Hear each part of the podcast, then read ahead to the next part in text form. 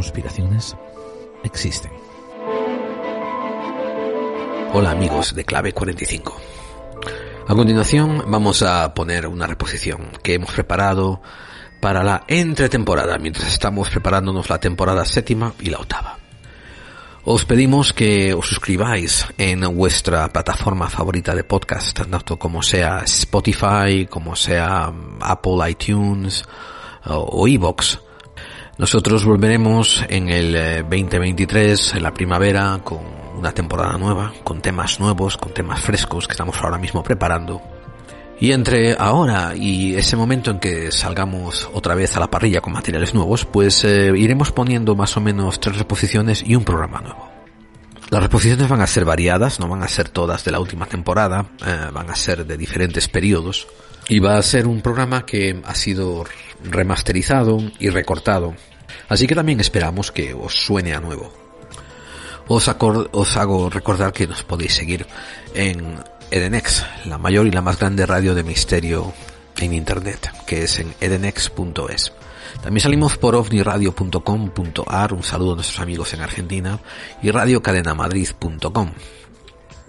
También salimos en fmlarama.blogspot.com, que es la FM en 107.3 si nos queréis escribir, ahí está nuestro correo electrónico podclave45 gmail.com. La página web es clave45.wordpress.com y nuestro Twitter es arroba la clave 45. Y también podéis seguir a David Santiso en arroba santiso6969.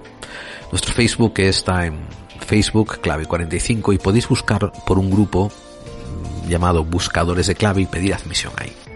Salimos en YouTube, iTunes, Spotify, etcétera, etcétera.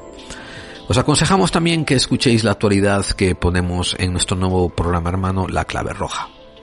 Es un programa diseñado para YouTube, así que buscarnos por el canal de Pites de Grau, suscribiros ahí. Eh, el programa también se emite por iVoox, así que si queréis buscar eh, la clave roja en iVoox, suscribiros ahí. Y este va a ser, ser actualidad. David se ha puesto al día y está preparando sacar dos programas por semana. Como siempre, hacernos llegar vuestros comentarios, lo que pensáis, escribirnos en los muros de iVoox. Y encantados de que estéis ahí. Si vosotros no estáis, pues nosotros tampoco tenemos sentido de estar.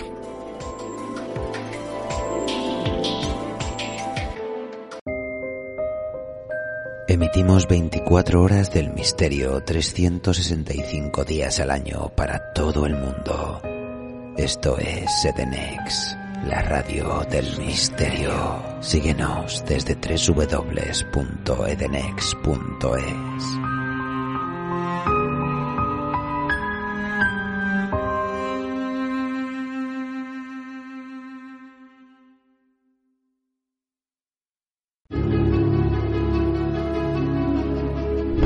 ¿Estás cansado de que en tus reuniones de magufos salgan siempre referenciados los libros de caballo de Troya y no te apetezca leerte esos ocho truños insufribles?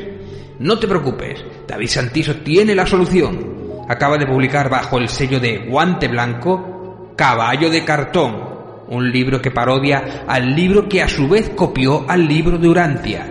Y ocurre más o menos lo mismo, pero sin las partes aburridas y en clave de parodia y sobre todo con un orondo matemático friki conspiranoico de protagonista que es capaz de ver los unos y ceros de esta Matrix en el tercer Red Bull de litro. Porque este libro, todas las conspiraciones existen. Bueno, todas, todas no. La de la Tierra plana es demasiado estúpida.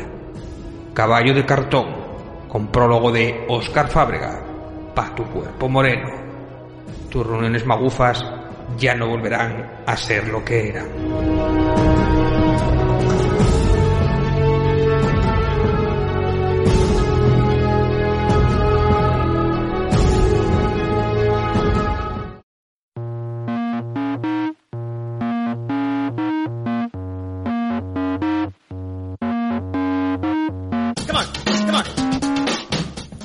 Si me dos numra, at leu baro el gada soma, eh, no, lauge sono dos den, no hizo yukan se sa consimol, se, odnas dukse sa se coche. Esto que estás escuchando Es lo mismo que has escuchado antes, pero al revés. Esto es una cuña de promoción de Todo nos da igual, donde vamos a darle una vuelta al mundo del misterio. Da igual, todos los jueves a las 23 horas en Edenex Radio.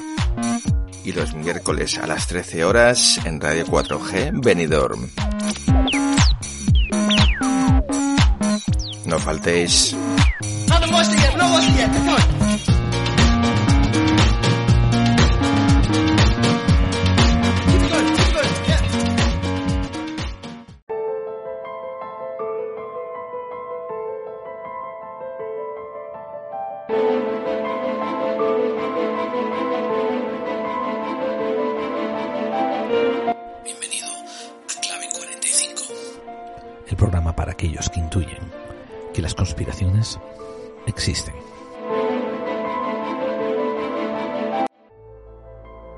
Buenos días, buenas tardes, buenas noches, buenas madrugadas. Aquí estamos. Eh, yo soy Geraldine. Y yo soy David Santiso. Y juntos hacemos eh, Clave 45. Y hoy hemos decidido empezar de una manera diferente. Ya sé que dirán, eso lo hemos oído antes, Gerald, esto de buenos días, buenas tardes y buenas noches. Pero hemos decidido hacerlo entrar de una manera un poco diferente porque van a darse cuenta que nuestra introducción va a ser, de hecho, parte del programa. Estamos acabando de grabar este programa el 12 de octubre del 2021. David, mm, ¿qué efeméride es esa del...? Pues es el día de la hispanidad, por lo menos aquí en, en España o en casa. No sé si, no sé cómo va esto de los festivos en el resto de Sudamérica o en, en América, pero también hay movida de esto con, con Colón y toda esta historia, ¿no? Que por lo que sea no la acaban de tragar allí. Correcto. Esto, como dijiste tú, aquí en España estamos celebrando esto, pero no sé qué cojones están haciendo en el resto del mundo. Pero Cada uno hace lo que le sale de los huevos. que a mí me hace mucha gracia que allí en Estados Unidos la toman con Colón, pero un poco para echarle la mierda encima a los italianos, no a los españoles. Porque para los También. italianos, Colón es italiano, pero nosotros para los españoles lo descubrimos, los- es un lío. Es un lío. Pero lo que es curioso es que el Día de la Hispanidad, hace poco, el presidente Joe Biden hizo un testimonio, lanzó un discurso hace poquísimo, hace unos días, hablando sobre cómo Estados Unidos le debe su formación a España y, y a la hispanidad. Y cómo están en deuda también con los emigrantes latinos, hispanos, y cómo Estados Unidos tiene que integrarse a la latinidad, a la hispanidad. En serio, hizo un, hizo un, hizo un, un discurso muy positivo. Él. Ahora, no usemos el sentido crítico que usamos siempre, ¿no? Y riámonos y digamos, sí, gilipolleces que dicen los políticos para quedar bien, etcétera, etcétera, etcétera. Eh, pero lo hizo. Hombre, Comparado con de dónde venimos, ¿no? Con Donald Trump y el muro y encima que lo van a pagar ellos, hombre. No deja de ser un bien que da, pero comparado con Sí. un señor trompetero, pues es un salto cualitativo. Es, Palabras es un salto cualitativo hacia, hacia el acercamiento y hacia un poco más de fraternidad y hermandad a través de diferentes naciones. ¿eh? Eh, eso sí, mientras él está diciendo esto de cara pública, ¿no? Un montón de mm, un montón de, de gente con diferente ideología a la de él, pues está publicando mapas donde hay monumentos latinos o monumentos a conquistadores, monumentos a Colón, monumentos a figuras hispanizantes. Eh, pues les están publicando su, su, localización a través del continente de Estados Unidos, eh, del país de Estados Unidos, pues para que la gente empiece a atentar contra ellos. Me comenté fuera de micrófono, David, que había mm. un, una notificación, un post que me llegó, donde aparece un mapa muy detallado de Estados Unidos con unos puntitos rojos diciendo en el día de la hispanidad cambiemos esto por el día del indígena. Y a propósito, estos puntos rojos en el mapa son donde hay estatuas de Colón. Creo que nadie, creo, creo que no vendría mal que a alguien se le ocurriese acercarse a ellas con un martillo. Yo lo digo por si a alguien se le ocurre esa idea, ¿no? Eh, Efectivamente, pero mira, yo tengo por aquí otras anotaciones que me han compartido por redes, eh, que hay una estatua de Hernán Cortés en España con su pie izquierdo que está pisando la cabeza de un indígena. Pero curiosamente Hernán Cortés, si tú lees sus diarios, es de los que más como lo, es de las personas que más empatía tiene con los indígenas. No digo que sea un santo y comparado con hoy día eh, sería es, tremendamente injusto, pero en comparación con lo que había en otros momentos, Hernán Cortés sería el menos malo de todos los malos. Que, que, todo eso depende también de qué fuentes hables, porque es que hay otros que lo ponen de genocida, lo ponen de que se trataba muy mal a los indios, que si les cortaba, que cortó a no sé cuántos indios los, las manos y tal. Y sin embargo, es que es verdad que lo que hacía era buscar alianzas entre los otros indios y se los agregaba a su ejército. Entonces era como una especie de liberador de, de, de esa pequeña dictadura o de ese de, de, bueno, que lo sabía manejar muy bien. Entonces es como ni tanto ni tan calvo, vamos.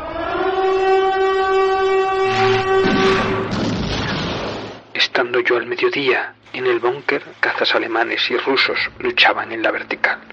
Mis compañeros de la División Azul, siete en total, gritaron varias veces mi nombre. No hice caso de los gritos, pues pensé que se trataba de algún aparato que caía pero cuando salí por fin, minutos después, los siete estaban haciendo comentarios muy excitados, que mucho más arriba de los aparatos que combatían, se presentó un objeto plateado y de forma circular que, a pesar de la mayor altura, tenía un tamaño muy superior al de los otros aviones combatientes, que dio dos o tres vueltas sin desviarse mucho de la vertical y que de repente, con una velocidad fantástica, se alejó hasta desaparecer. Para los divisionarios todavía no existía el concepto platillo volante. Este es un extracto del libro El gallego sabio, el abuelo de la ufología, mucho antes que Kenner Arnold, escrito por Manuel Carballal. Cómpralo en la página oficial de Manuel Carballal o en secretshop.website. El gallego sabio. El hombre que descubrió los ovnis.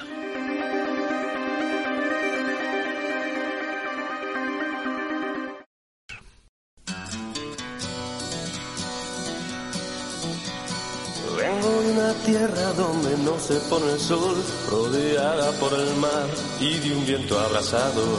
Nací sin nada, así que nada os debo dar, solo algún detalle más de la gente que encontré, que encontré. Mi nombre es Juan Antonio Cortés. No sé, eh, es posible que la manera en que vamos a presentar el programa hoy, pues perdamos un montón de, de audiencia de latinoamericana. Que tenemos los más un montón, por cierto, que tenemos un montón. Sí, sí, sí, sí, tenemos un montón, pero es posible que, que muchos de ellos empiecen a escribirnos los ilusionados que están con nosotros y cómo les hemos fallado y que somos disidencia controlada y todas estas gilipolleces. Que nos paga Soros, ¿no? Algo, yo que sé, a mí no, no he recibido nada del cheque todavía está en el correo. Yo, Eh, yo voy, a pero- decir, voy a decir con respecto a esto, Sí, eh, del mismo modo que suelen decirlo de que los españoles le robamos el oro, nosotros podemos decir exactamente de los romanos lo mismo.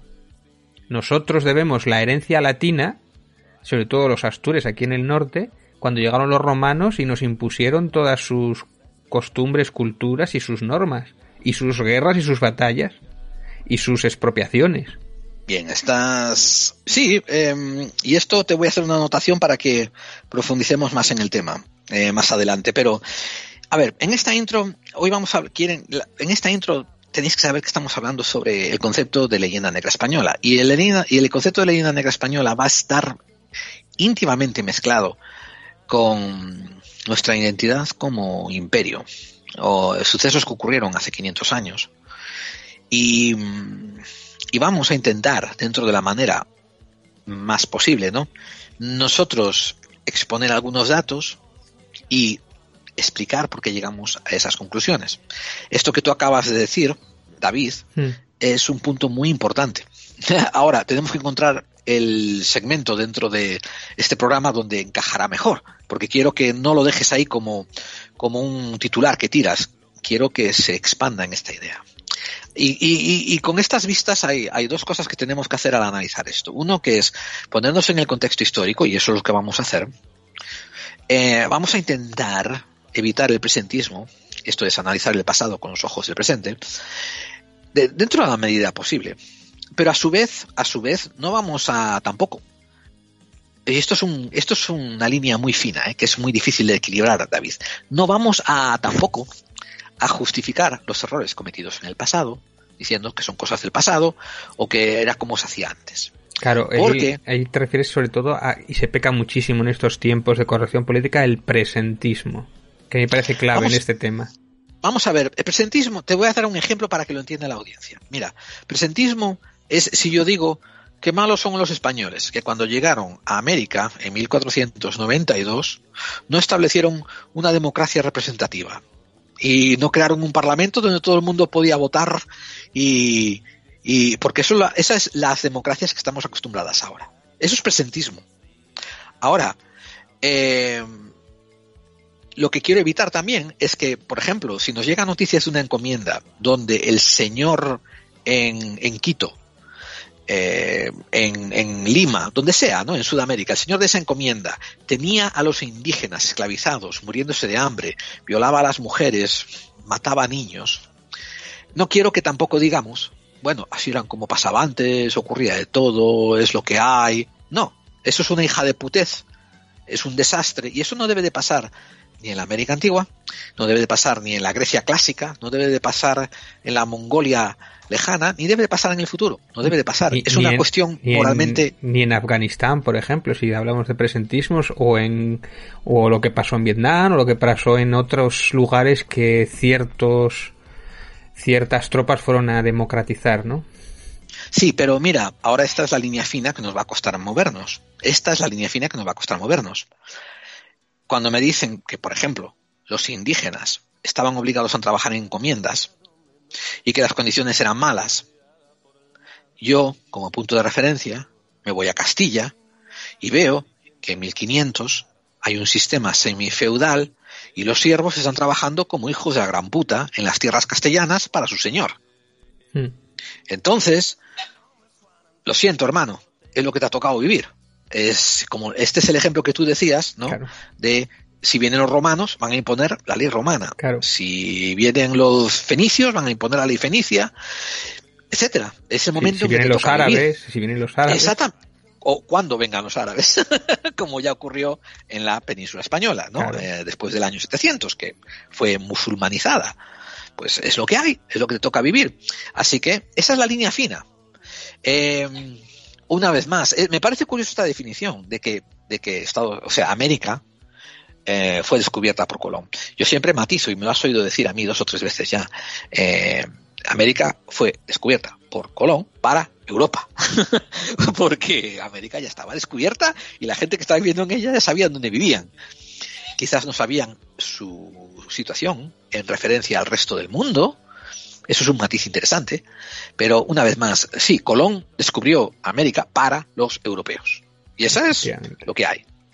Eso es lo que hay. Ahora, eh, no voy a entrar tampoco en discusiones acerca de si Colón era español o no. ¿Te acuerdas aquel comentario que te hice en otro programa una vez a ti, no? Que te dije que, te conté que, que me junté con unos españoles, ¿no? En la Casa Galicia y, ah, sí, no sé qué, seguro que, seguro que Colón era gallego y no sé qué y tal, era buena gente, era, o sea, que era español y no sé por qué los italianos lo quieren. Cuando empieza a contar, ¿no? Lo de, lo de que Colón empieza a esclavizar a las tribus a las que llega, las diezmas, incluso se lleva algunos como intenta llevarlos de esclavos a España. Y la reina dice, la reina católica dice, pero ¿qué haces, loco? Eh, no son esclavos, son súbditos, cabrón. Al final Colón acabó encarcelado, porque era un medio psicópata el tío, ¿no? Cuando empieza a contar las realidades de Colón, ahí los, los gallegos, sí, sí, tenía que ser italiano, el cabrón. ahí, enseguida, ahí enseguida se lo echaron a otro, ¿no? Así que mm, no vamos a entrar en esa, en esa diatriba, ¿no? En ese rollo de, de Colón y esto con el otro, a pesar de que sí vamos a analizar las gilipolleces y tonterías que hizo. Un, un ejemplo que te doy. Una persona, por ejemplo, ¿no? Puede descubrir un invento maravilloso. Un invento maravilloso, ¿eh?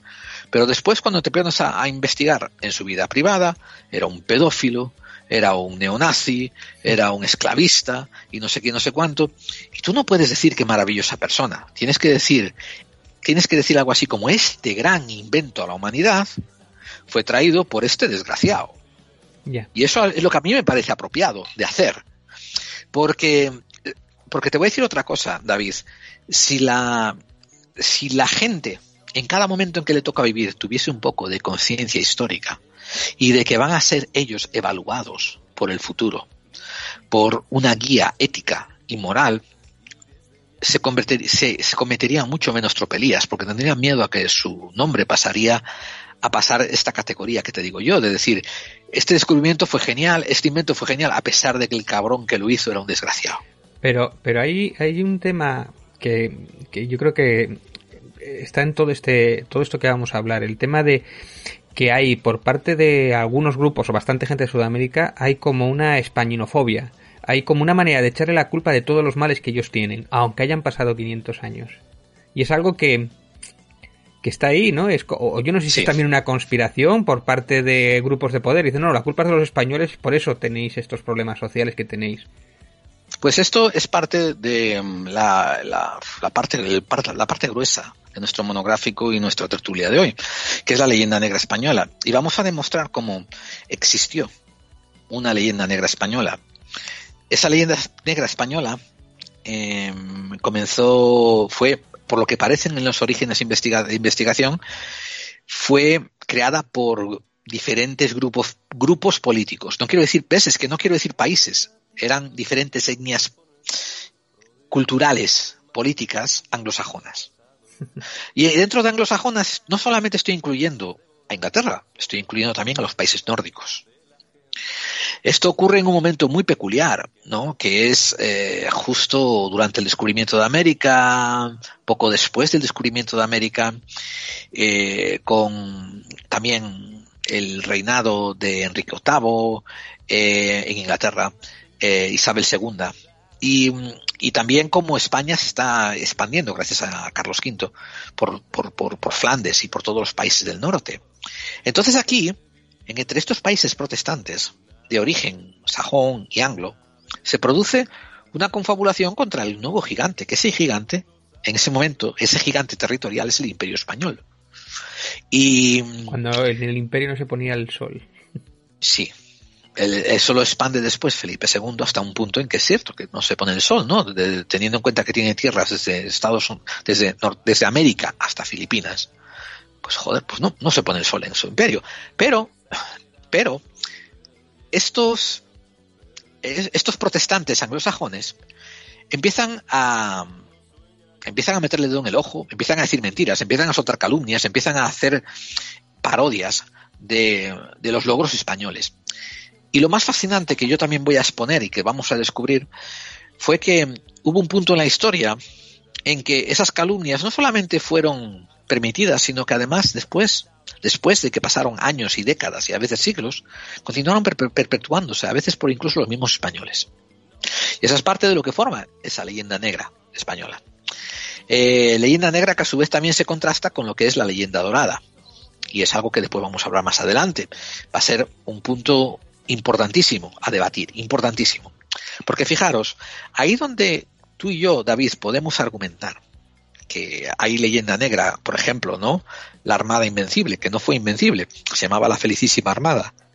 Pues los ingleses empezaron a hacer mofa y befa, a burlarse ¿no? de la Armada Española, llamándola invencible precisamente en el sentido irónico de que fue vencida. Ojo, no fue vencida por los ingleses, fue vencida, a veces se puede decir que por identitud española, pero más que nada por, por los, los temporales, los sistemas climáticos y la mala suerte ¿no? del, del momento en que, en que se inició esa expedición.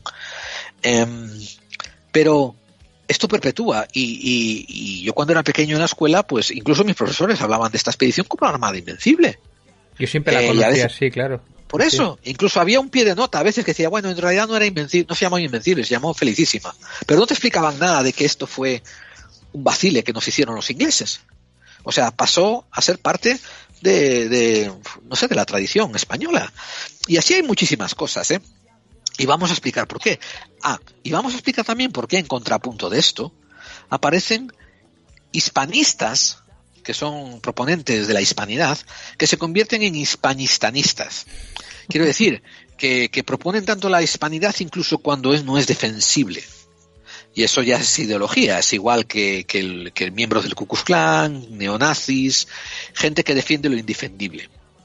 Eh, gente que es racional, ¿no? Como tú y como yo, gente que incluso se siente patriota, tiene siempre que analizar lo que ocurre en su país para así asegurarse que no cometen errores, que hacen lo mejor posible y que, se, y que progresan. Eh, a fin de cuentas, hay una distinción muy tenue, muy, bueno, una distinción muy grande, pero que a, alguna gente se le hace tenue, entre nacionalismo y patriotismo. Y eso es algo que también tendremos que investigar después, David.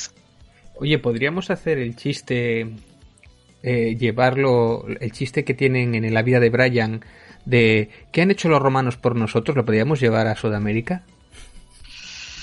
Hombre, sí, eh, sí. Una de las grandes quejas que tienen los indigenistas eh, en, en Sudamérica, indigenistas son aquellos que defienden la vida, el estilo, la cultura, ¿no? De los indígenas antes de la llegada de Colón, antes de la llegada de los conquistadores, y lo proponen como si fuese lo mejor del mundo, como si hubiera que dejarlo seguir y como si hubiera, como el hecho de que España introdujo a Latinoamérica a los sistemas europeos como que fue algo malo.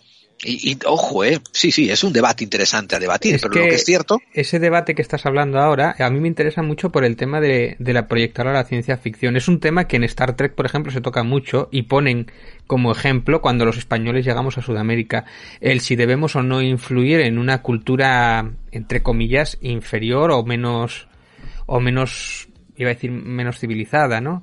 Eh, ¿sabes por qué eso no se aplica? Eso era una idea muy interesante y novel de pensar allá en los años 60 cuando salió Star Trek, pero no se aplica hoy en día porque filósofos, etnólogos, gente que estudia etnias y tal, han, se han dado cuenta de que no se aplica porque Latinoamérica estaba dentro del contexto global del planeta Tierra. Esto sí se aplicaría, por ejemplo, si estás hablándote del planeta Tierra y el planeta Micmac 12, que está en otro Sí. sistema solar. Entonces, si no tienen contacto, no pasa nada. No pasa nada porque pueden tener desarrollos diferentes, ¿no? Pero tú estando en el mismo planeta y habiendo desarrollos culturales distintos, eventualmente va a haber una propensión a la globalización, a la Bueno, expansión. Pero me refiero que lo ponen como ejemplo de contaminación cultural. De Sí, imponer pero- una cultura superior a otra eh, y Sí. eliminando muchas de sus. Pero déjame acabar que, Claro. que eso es la historia de la Tierra. O sea, como decías tú, antes estaban los celtas, los íberos, los betones en España y llegan los romanos Claro. e imponen su cultura. Esto, antes es- están los, los griegos haciendo sus cosas, llegan los persas, Sí, bueno, de imponen hecho, su cultura. Quizá, en el tema de los romanos, quizás sí hay, hay un pequeño matiz que solían respetar bastante la cultura de los que solían conquistar. Pero me refiero que ponían esto como ejemplo de no cometamos el mismo error el día que nosotros, los humanos, vayamos a, a un planeta, nos estamos yendo un poco, pero bueno, nos vamos a un planeta donde haya alienígenas y no debemos de imponerles nuestra cultura, del mismo modo que seguramente si hay alienígenas que nos están observando, no quieran imponer su cultura a nosotros. Tendremos que evolucionar por vez más, nosotros mismos. Estamos hablando de sistemas cerrados donde no se aplica eso y es falaz. Ese es el problema. Es una distinción muy grande. Pero el sistema Quiero cerrado puede ser el sistema solar, imagínate, puede ser la Vía Láctea también, depende de lo, lo grande que estemos. Pero sí, no, no, no, no. Sistemas cerrados son sistemas eh, autocontenidos dentro de sí. O sea, la Tierra se mantiene dentro de sí y no le hace falta más que la Luna, por ejemplo, para regular las mareas y cosas de estas y, y una cuestión de gravedad. Eh, lo que quiero decir es que, por ejemplo, yo estoy en contra incluso de estos etnólogos que están hablando de las islas, de estos, de estos aborígenes en ciertas islas, Seychelles, que están ahí apartados de todo el mundo, Sí, ¿no? o- Y dije Seychelles por dar un nombre. Las Islas Padres bien vienen a la mente, ¿no? Que están allá en, en Oceanía.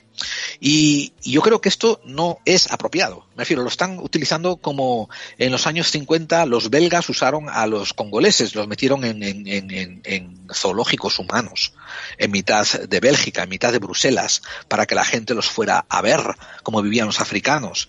Esto, estamos haciendo algo ligeramente parecido, eh, que es eso, ¿no? Mantener ese ecosistema cerrado, cuando en la realidad dentro de poco vendrán cinco barcazas y pondrán una petrolera ahí y les tocará a esos cabrones ajustarse a la vida moderna o no. Y será peor igual, ¿tú O sea- crees? O sea, será el impacto peor que de repente que- aparezca una petrolera que allí. Sí. Ahora tú me estás hablando dentro de, de- de marcos morales y no sé decirte, o sea, no sé decirte. A mí me parece, teniendo en cuenta los últimos estudios etnográficos que hay sobre Sudamérica, me parece que la llegada de los españoles creó mejoras dentro de las culturas nativoamericanas y aquí se meterán al cuello cientos de miles de indigenistas que habrá en Latinoamérica.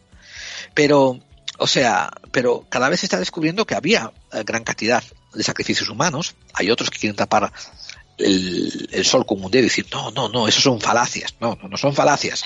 Se encuentran, se encontraron eh, diferentes restos de cráneos, de sacrificios y tal.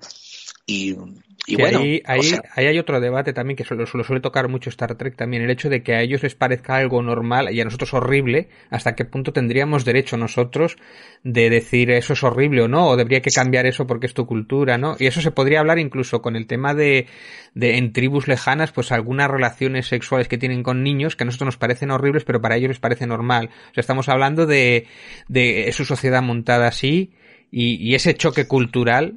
Pues Pero, a mí me interesa, me interesa un proceso. sí. hay un proceso evolutivo dentro de la moral, de la ética y de las sociedades. A lo que quiero decir es que, fíjate, a lo mejor cuando estábamos viviendo de manera tribal hace 10.000 años, era perfectamente loable que se matase un conejo, el padre comiese la mitad, porque era el cazador, y después lo que queda se le reparte entre los niños y la mujer. Mm. Hoy en día hemos evolucionado más y sabemos la importancia de la procreación, de la descendencia. Tenemos un- una progresión de valores morales y gente podrá argumentar para peor o para mejor o para mejor o para peor, pero hay una progresión, una evolución de valores morales y ahora Sí. no actuaríamos así si tuviésemos que volver al tiempo de las cavernas y cazar. Ahora compartiríamos la comida más éticamente y basándonos mejor en la necesidad del individuo. estoy de acuerdo contigo. Y de hecho, una de las cosas que. Pero Eh, déjame concluir una cosa, David. Sí, La razón por la que te digo esto es que este tipo de evolución se aplican a los otros miembros de la sociedad y puedes permitirte el derecho de introducirlos a estos nuevos sistemas morales, éticos y culturales. Y cada pueblo los adaptará a su existencia de la manera en que les convenga. Fíjate lo que te pasó en Asturias y en Galicia con, con la- el catolicismo sí. eh, llegan los, los católicos y empiezan a intentar meterte el catolicismo y os meten la idea del cristianismo y el catolicismo, pero lo que se hace es que la cultura existente, que tiene muchos componentes animistas, la incorpora a sus a sus cosas locales. Mm. Entonces está la Virgen de la Cueva, está la Virgen Negra, está la Virgen de esto y la Virgen del otro, que eran antiguas, eran antiguos símbolos de fertilidad y ahora pasan a ser vírgenes. Sí. Esto es lo que te digo a ti que tu cultura también crea un proceso de adaptación y elige cómo va a adaptar eso que le imponen desde el exterior. No, y eso pasa ahí en Sudamérica, claro. Con esa mezcla de Por eso- el- la santería y con el vudú Sí. y todo esto es una mezcla de religiones. Principalmente empieza a pasar, porque recuerda que la expansión, la expansión española es una expansión cristiana. ¿eh? El, el moto, la idea es cristianizar. Entonces, cuando te empiezan a pasar estos, estos símbolos cristianos, ellos lo adaptan a, a- a su panteón religioso y hacen un sincretismo que a veces a, a muchos de los curas y a muchos de los, de los obispos los volvían locos, ¿no? Pero era lo que había. O sea, esto es lo que te va a ocurrir cuando hay exposición y hay mezcla. Y por eso yo te estoy diciendo, por eso yo argumento al menos, ¿no? Que, que lo que hace España al incluirla dentro del imperio español y traerla a la edad eh, medievo europea es incluir a las culturas locales americanas, ¿no? Al resto del mundo, al resto de las naciones, hacer, integrarlas. Y ellos también tienen responsabilidad de integrarse como lo ven. Y así lo hacen también. Algunas cosas les interesa, otras cosas no. Y, vamos a entrar en muchos más detalles ahora, porque sabes que a quién vamos a traer para hablar de este tema. Al mejor para hablar de historia. una persona que admiramos mucho. Se trata de José Pérez, que lo conocemos como José el Inmortal. Eh, es el locutor y el presentador de otro programa que por ahora está en pausa, llamado Antes de Medianoche. Y mm, él lo vamos a traer para que nos empiece a hablar sobre el origen de la leyenda negra española y que después nos empiece a hablar también de lo que es la integración de la expansión del imperio a América. Entre estos matices hay el hecho de que España veía a las tierras americanas como provincias, como extensiones del imperio español. Y las leyes que se aplicaban en España se aplicaban también a las tierras americanas que eran provincias extendidas. A diferencia, por ejemplo, de las colonizaciones anglosajonas, que esto es algo que también hablaremos con él. Inglaterra, por ejemplo, cuando va a China, crea un desastre con las guerras del opio, tío. ¿Por qué? Porque le importa una mierda a los chinos. Ellos lo que quieren es el comercio.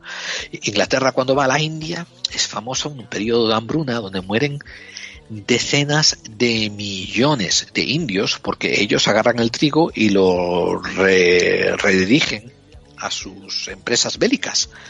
Y, y, la gente muere mansalva en la India, porque a los ingleses les importa una mierda, es una colonia. Sin embargo, en España, cuando llegan, empiezan a crear de esas tierras americanas extensiones del resto de España y a extender el imperio a ellas. Y crean y la gente que está ahí no son no son colonos o sea no son colonizados son súbditos de la corona que es una inmensa diferencia. Y todo esto nos lo va a explicar en todo lujo de detalles eh, José. Y después tú y yo nos vamos a juntar y hablar de eso de leyenda negra leyenda dorada patriotismo hispanismo hispanistanismo Aquí, en clave 45, David, ese programa que tú y yo hacemos para aquellos que intuyen que las conspiraciones existen.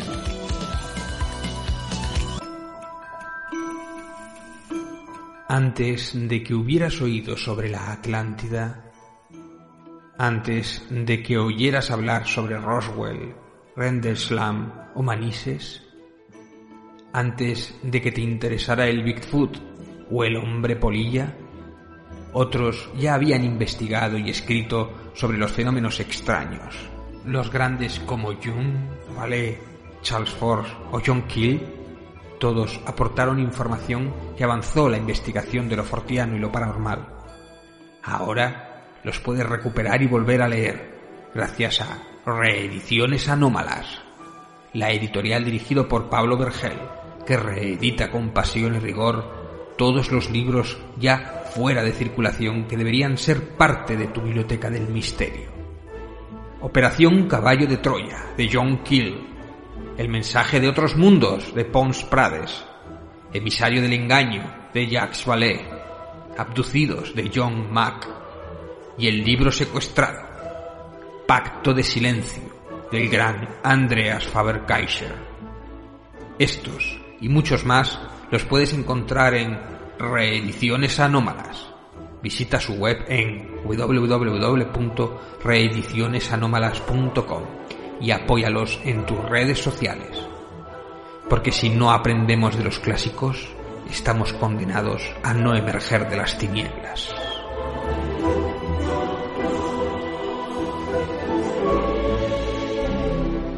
Pues hemos em, sacado nuestro mejor jamón jabugo, nuestro champán y nuestra alfombra roja para traer a una persona que es muy apreciada por, por aquí en el programa. Estamos hablando de José Pérez, eh, el inmortal, que a su vez era, es presentador y director del programa Antes de Medianoche y que lo hemos nominado para nuestro historiador oficial en clave 45.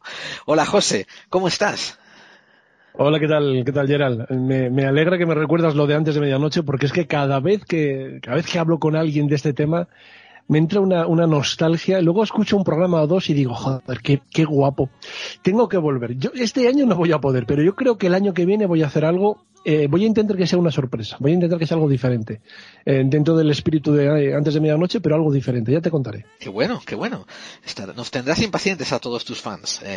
Y, y, cada vez que tú vienes al programa, pues recibimos un montón de comentarios en el muro de Evox diciendo, hombre, qué bueno ver a oír a José, qué bueno ir a José, cómo echamos de menos antes de medianoche. O sea que el sentimiento es muy expandido. mucha gente te echa de menos. Claro, tú sabes, Gerald, que es que hacer una cosa de estas lleva mucho tiempo. eh, claro, si lo planteas como tu trabajo, una cosa, pues, conseguir dinero, lo monetarizas, sacas dinero, bueno, bien, vale, pero es que estuve ocho años haciéndolo y perdiendo dinero, o sea, haciéndolo gratis y perdiendo dinero. Y es que mi tiempo eh, lo, lo, tengo que emplear en otras cosas, ¿sabes? Yo tengo mi trabajo, tengo mi familia, tengo mis estudios, mis hobbies. Entonces me he dado uno o dos años de, de, relax, de tranquilidad y ya lo voy echando de menos. Entonces yo creo que el año que viene sí que voy a intentar hacer algo. No sé si, no sé si semanalmente, pero sí voy a intentar hacer algo. No sé el qué, pero voy a intentar hacer algo. Las ventanas, tu madre y su hermana y todos los siglos de colonialismo español que no te han hecho cobarde. ¿Qué diría Dios? Sin la iglesia y sin la ley. Bueno, en el tema que vamos a hablar y tratar extensivamente hoy es el tema de la leyenda negra española. Eh, y vamos a empezar, como hacemos siempre, por el principio.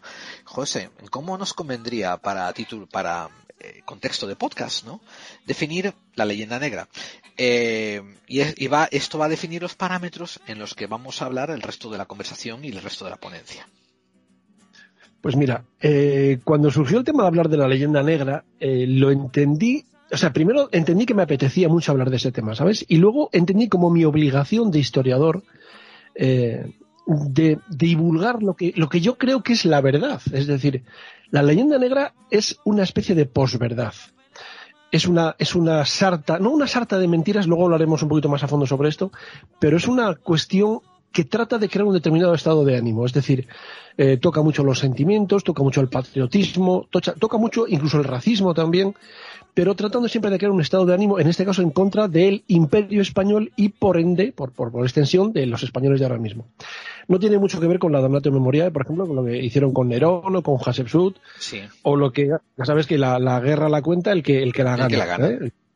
Como la guerra la ganaron los aliados, como la Segunda Guerra Mundial la ganaron los aliados, pues ahora mismo la, Hitler era malo. Claro. Si llega a ganar Hitler, pues mala habría sido la reina de Inglaterra. Esto es, esto es así, como que hoy, hoy es no sé qué día Un ejemplo mucho más claro de, de lo que tú estás hablando de la Segunda Guerra Mundial es el hecho de que cuando en Occidente te hablan sobre la victoria, sobre el Axis, sobre, sobre, la- sobre las fuerzas de Hitler, los americanos aparecen como los grandes vencedores que llegaron a ayudar, cuando en realidad los que pusieron los cuerpos fueron los rusos. Y esa es la parte de la historia que también queda sin contar. Em. Pero un- quiero hacer una, una mínima aclaración, y no te me enrolles con esto. ¿eh? Eh, y Damnatio Memoriae, eh, explícale a la audiencia qué quiere decir. Sí, vamos a ver. eh, todos tenemos la imagen de eh, este actor eh, Peter Ustinov tratando de eh, tocar la lira con Roma ardiendo de fondo, etcétera, como si él hubiera sido el que quemó Roma. Vamos a ver. Roma se quemaba solo, no hacía falta ayuda. Roma estaba hecha de, barro, de, de- adobe y de madera. Las casas tenían un metro y medio con mucho entre unas y otras en las calles. Eran las insulares estas de tres, de tres plantas. Entonces Roma ardía por los cuatro costados cada poquito tiempo. Ahí viene el invento de los, de los vigili il fuochi, de los, de los bomberos que creó Creso eh, y por eso hizo tanto dinero. Bueno, ese es otro tema diferente. El caso es que la idea de que Nerón quemó Roma fue una idea del Senado romano cuando Nerón murió. Es decir, Nerón eh, tomó las decisiones puenteando absolutamente al, al Senado, igual que lo había hecho Calígula, igual que lo había hecho Tiberio, igual que lo habían hecho todos los emperadores anteriores de la dinastía Julio-Claudia. Entonces lo que hizo fue el Senado fue contratar, eh, bueno, digamos, eh, a sueldo eh, historiadores para que eh, mm, perjudicaran la imagen hacia el futuro del emperador Nerón. Entonces se decían, se dijeron barbaridades, como se dijeron barbaridades de Claudio, de Calígula, etcétera, etcétera. Es una especie de intento de, de que el recuerdo que quede para la historia sea malo, no bueno. Eh, exagerando las cosas malas o incluso inventándoselas y sobre todo olvidando las buenas. Eso es lo que se llama la damnatio memoriae. Hatshepsut cometió el, enorme eh, delito de ser reina de Egipto en una sociedad en la que los reyes, los faraones eran siempre hombres. Entonces, después de, de de morir ella, su sucesor lo que hizo fue borrar su nombre de todas las estatuas, borrar su rostro de las estatuas, borrar su nombre de la historia. Afortunadamente no lo consiguió, pero lo intentó. Esa es la damnatio memoriae. Exactamente. Y entonces en el contexto de leyenda negra, eh, estamos hablando de, una serie de a veces mentiras, a veces exageraciones, eh, a veces contradicciones, eh, como decías tú, posverdad en el sentido de, de noticias falsas, de información no fehaciente, que se usa para difamar a un tercero. Claro, eh, en realidad, vamos a ver, no hay una sola leyenda eh, alrededor de todo esto, no hay una leyenda negra solo, también hay una, una leyenda dorada. Una leyenda dorada española que fue la que dio origen a la leyenda negra. La leyenda negra, eh, como término, la- lo inventó, lo acuñó Emilia Pardo Bazán, que es una escritora gallega de principios del siglo XX, eh, en una serie de conferencias que dio en, que dio en París, eh, como contraposición a esa leyenda dorada que se hablaba de, claro, España maravillosa, gloriosa, veníamos de perder la guerra de Cuba con Estados Unidos en cero coma, entonces ella dijo que esa leyenda dorada española era tan falsa como la leyenda negra que estaban los ingleses intentando eh, llevar desde, desde los tres o cuatro siglos. El término luego lo acuñó también eh, Julián Juderías, que fue el, el que lo dio, que lo dio más a conocer. El caso es que la leyenda negra es una leyenda, no es un mito. ¿Qué quiere decir esto? Quiere decir que está basado en hechos reales. Es decir, cuando te hablan de la Armada Invencible, de la que luego hablaremos seguro, efectivamente existió la Armada Invencible. Bueno, se llamaba la muy grande y felicísima Armada, pero bueno. Se toma ese hecho real, ese hecho cierto, y se tergiversa. Eh, se miente, digamos. Pero como está apoyado en un hecho real, es más creíble. Es más creíble eso que no que yo me invente algo de cero porque no tengo en qué apoyarlo. Esa es la historia de la leyenda negra. Una leyenda no es una cosa inventada, sino algo tergiversado para conseguir un, estado de ánimo. Correcto. Eh, y por eso yo, por ejemplo, en este programa estoy hablando sobre la leyenda negra española, porque hay otras leyendas negras a otras naciones y a otros y a otros grupos, ¿verdad? Claro, eh, incluso, incluso no solo hay una leyenda negra española, hay una leyenda negra, eh, bueno, hay muchos, muchas ramificaciones de la leyenda negra.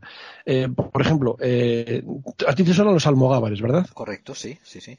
Los almogávares son esos, esos eh, soldados, porque eran soldados a, a, a sueldo del rey de, del rey de Aragón, que cuando se acaba la toma de, es decir, cuando se acaba la reconquista por el lado de Aragón, el rey de Aragón no sabe qué hacer con esos tíos que no saben hacer otra cosa más que pelear, entonces les envía por ahí como mercenarios a Italia, acaban en, en bueno, la actual Grecia, Sí. allí montan la que montan y el condado de Neopatria, etcétera, etcétera. Un, un auténtico salvajes, es decir, hay una leyenda negra aragonesa también, como consecuencia de los hechos de, de aquellos soldados eh, salvajes, salvajes en el buen sentido de la palabra y en el malo, en los dos, porque eran invencibles. Tenían una fuerza capaz de eh, eh, lanzar la pica, la lanza hacia arriba, atravesando caballo y jinete. Eso no lo sabía hacer nadie. Wow. Por eso tenían de ahí viene la famosa venganza, venganza catalana, que en realidad es venganza aragonesa. Bueno, y la leyenda Claro, la leyenda es que es cierto, la, corona era la corona de Aragón, nada más. Bueno, Claro. y no quiero tampoco entrar en estas posverdades, ¿verdad? El, el origen de habla, la con la, habla, habla con la verdad por delante y la historia cubriéndote las espaldas. Sí que venga. Hay que decir las cosas como son. El, el origen de la leyenda negra de España, eh, yo creo que origen, hay orígenes diversos. Por ejemplo, hay un origen italiano, porque Ajá. en el siglo XVI España era la, la gran potencia de, de la época. Tenemos a Fernando el Católico como rey de Nápoles, bueno, rey de, de Aragón y de, y de, y de Castilla, rey, rey impector. Había tomado Granada, toda la península ibérica prácticamente, eh, era rey de Nápoles, de Sicilia, de Jerusalén, que a veces se nos olvida, pero él se empeñó en ser rey de Jerusalén. De hecho, yo no sé si lo sabes, creo que te lo dije algún día. El rey, el rey Felipe VI es también rey de Jerusalén, nominal, pero rey de Jerusalén. Sí, no- sí, sí, Bueno. sí. Lo, sí, lo mencionaste en el podcast una vez. Y Efectivamente. continúa. Fernando, Fernando I es el rey de todo lo, de todo lo posible, eh, crea la Santa Inquisición, expulsa a los judíos de España, descubre y conquista América, etcétera. Las barbaridades que hicieron sus soldados en el saco de Prato y los de su, los de su nieto Carlos I en el saco de Roma.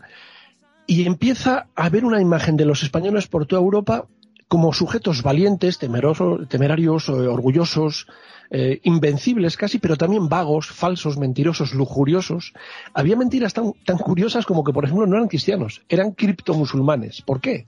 Porque hacía dos días que habían echado a los musulmanes de España, Sí. de, de Granada, el reino nazarí de Granada, y claro, eran de, de piel oscura, más oscura todavía, porque como estaban todo el puñetero día peleando al sol, pues imagínate, pelo ensortijado, negro. Entonces es verdad que parecían musulmanes, y, se decía que no eran cristianos. Wow. Claro, este origen italiano se mezcla con el origen alemán, porque Carlos I, no olvidemos que es elegido emperador del Sacro Imperio Romano Germánico, él era de Gante, él era, no era español, no había nacido en España, pero ejercía de español. De hecho, cuando vino aquí y vio aquí lo que había, ya no se fue ni de vacaciones, bueno, y se fue nada más a que le nombrara emperador y volvió otra vez para acá. Era español, era, era, era español, digamos, eh, de hecho, y además católico, muy católico. Pero su ejército no lo era. Ojo, en el ejército de, de Carlos no había más que un 14% aproximadamente de españoles. Había muchos italianos, muchos alemanes, muchos flamencos, pero no solo eran españoles. Sí. Y sin embargo, los alemanes odiaban a los españoles porque el emperador era invencible, tal, pero no con soldados españoles, sino con sus propios soldados alemanes. También una especie de origen alemán. Y sobre todo el origen inglés. Es decir, la leyenda negra nace, yo creo que nace con Enrique VIII. Enrique VIII crea una nueva religión porque le da la gana a él, porque tiene problemas con la hija de los reyes católicos, con Catalina, que no le da un hijo varón. Entonces él, quiere un hijo varón y lo que hace es eh, pedirle el divorcio, digamos, al, al Papa, la nulidad eh, eclesiástica. Dice el Papa que, que yo, que, a ver, que llevas casado no sé cuántos años, ¿cuál es la excusa? Es que somos primos. Bueno, pero eso entre nosotros no importa. El caso es que el, Enrique VIII dice, bueno, pues ya no soy de tu, ya no te adjunto, Papa, Papa. y me voy a hacer una religión en la que el Papa voy a ser yo. Bueno, pues, Claro. pues ahí empieza la leyenda negra. Fue preciso algo siempre y no fue porque tú tenías lazos blancos en la piel. Tenías precio puesto desde ayer.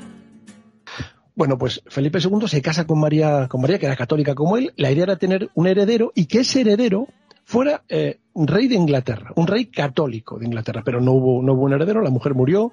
Bueno, el caso es que acaba toda esta historia y Felipe II le ofrece matrimonio a la hermana, la hermanastra, que era protestante de, de María, a Isabel I, la famosa reina virgen, y le rechaza. Y entonces, ¿qué ocurre?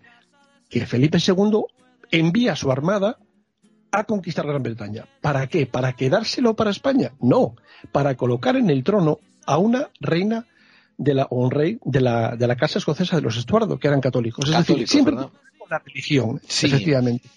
Eh, Felipe II no guerreaba para España, guerreaba para el Papa. Él era, él era el, el adalid del Papa en el mundo. Claro, la mala invencible, por razones que no vienen al caso, se esferula por una tormenta, etcétera, etcétera. Eh, no, derrota no, no digamos razones que no vienen a caso. Vamos a ser un poco específicos en cuanto a lo que ocurre con la, con la felicísima armada. A ver, en primer lugar que cambian el, cambian el almirante eh, unos meses antes de que empiece la expedición y el almirante que nombran ya no era el famoso el famoso um, eh, eh, Bazán, el, el- Bazán, ¿cómo se, cómo se llamaba? Bueno, uno de estos, que no había perdido una ba- batalla nunca y al que montan es a un tío que no se veía casi ni nadar. Aparte de eso, hay unas tormentas, se equivocan en el, en el camino para rodear la isla, etcétera, etcétera. Y, y la derrota es, es enorme. Lo que pasa es que la Armada Invencible no queda eliminada, es decir, muchos navíos consiguen volver a casa. ¿Y qué hace Gran Bretaña? Bueno, pues lo que hace es enviar contra España, contra, esa, contra los restos de esa armada, la famosa contra, bueno, la famosa entre comillas, contraarmada, que es una armada británica aún mayor que la Eh, española. Tampoco olvidemos el pequeño incidente, que esto es muy interesante en cuanto a ver las connotaciones de Inglaterra a España. No olvidemos el pequeño incidente de las masacres irlandesas en las costas eh, contra los españoles, cuando no sé qué duque eh, da una recompensa por cada soldado español muerto que llega naufragado a la costa, que le traigan la cabeza. Y no olvidemos que además los irlandeses eran católicos igual que los españoles y Curioso. peleaban contra, contra los. Es decir, al final es, es todo muy triste, porque, pero es que en aquella época todo era así. ¿eh? Sí, o sea, sí, la, sí. la vida, la vida entonces valía cero coma. Bueno, el caso es que la contraarmada llega aquí a España eh, con Bueno, esto estás hablando de la contraarmada ahora inglesa. la contraarmada británica. Y eh, es derrotada en La Coruña, es derrotadísima en, en Lisboa y se vuelve con el rabo entre las piernas. A que todo el mundo ha oído hablar de la Armada Invencible y muy poca gente de la contraarmada. Esa es parte de la leyenda negra. Correcto. Sentir comigo. Vem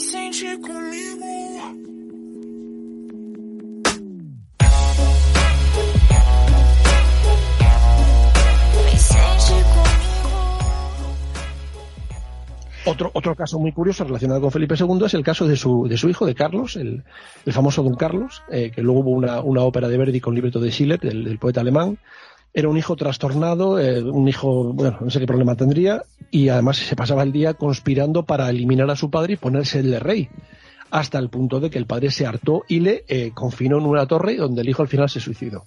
Bueno, pues el mito de Don Carlos, del infante Don Carlos, hace aparecer a Felipe II como un asesino, un asesino de su hijo, un tipo violento, un tipo irascible, y no es verdad. Felipe II era un tío, mm, permíteme la expresión, era un tío cojonudo, se levantaba a las 4 de la mañana, oía misa y se ponía a currar hasta las 10 de la noche. O sea, es que era el tío más trabajador que había en la historia. Todo lo que pasaba en el reino pasaba por sus manos. más o menos como los políticos de ahora, ¿me entiendes? Sí, la misma estirpe, sí, sí, sí. Exactamente. Y luego llega la, la guerra de Flandes. La guerra de Flandes, en, Flandes, que no era un territorio conquistado por los españoles, sino que era una posesión del, del emperador Carlos, que le había llegado a él por medio de su, de su padre Felipe el Hermoso.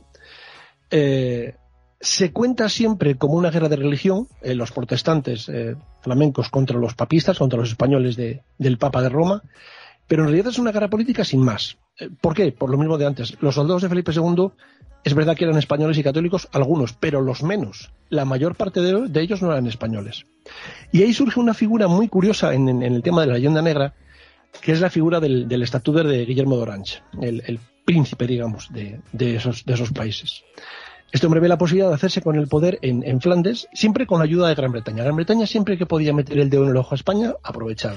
Recordemos Bueno, un pues- detalle también, ¿verdad? O sea, cuando sale la Gran Armada de, de España, Felipe II la llama la, gran, la Grande y Felicísima Armada. Pero todas las narrativas que se propagan a partir de, de su derrota eh, vienen a llamarla la, la Armada Invencible. Y esto viene empujado por Inglaterra. Eso es una, es una concepción peyorativa, es decir, nunca se llamó así desde España la Armada. Eso es con mucha sorna, la Armada invencible, haciendo así con los deditos como si fueran comillas, ¿verdad?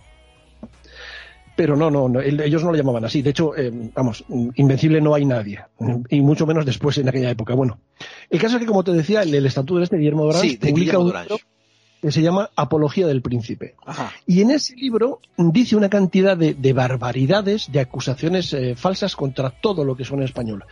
El duque de Alba se come a los niños. eh, los españoles son unos genocidas, eh, unos traidores, asesinan. Es decir, todo, todo, todo tremendamente falso. Pero el libro tiene una gran difusión. Los dibujos que tiene ese libro son tremendamente góticos. En una época en la que la gente no sabía, no mucha gente sabía leer, pero sí sabía ver los dibujos y sabía ver las imágenes.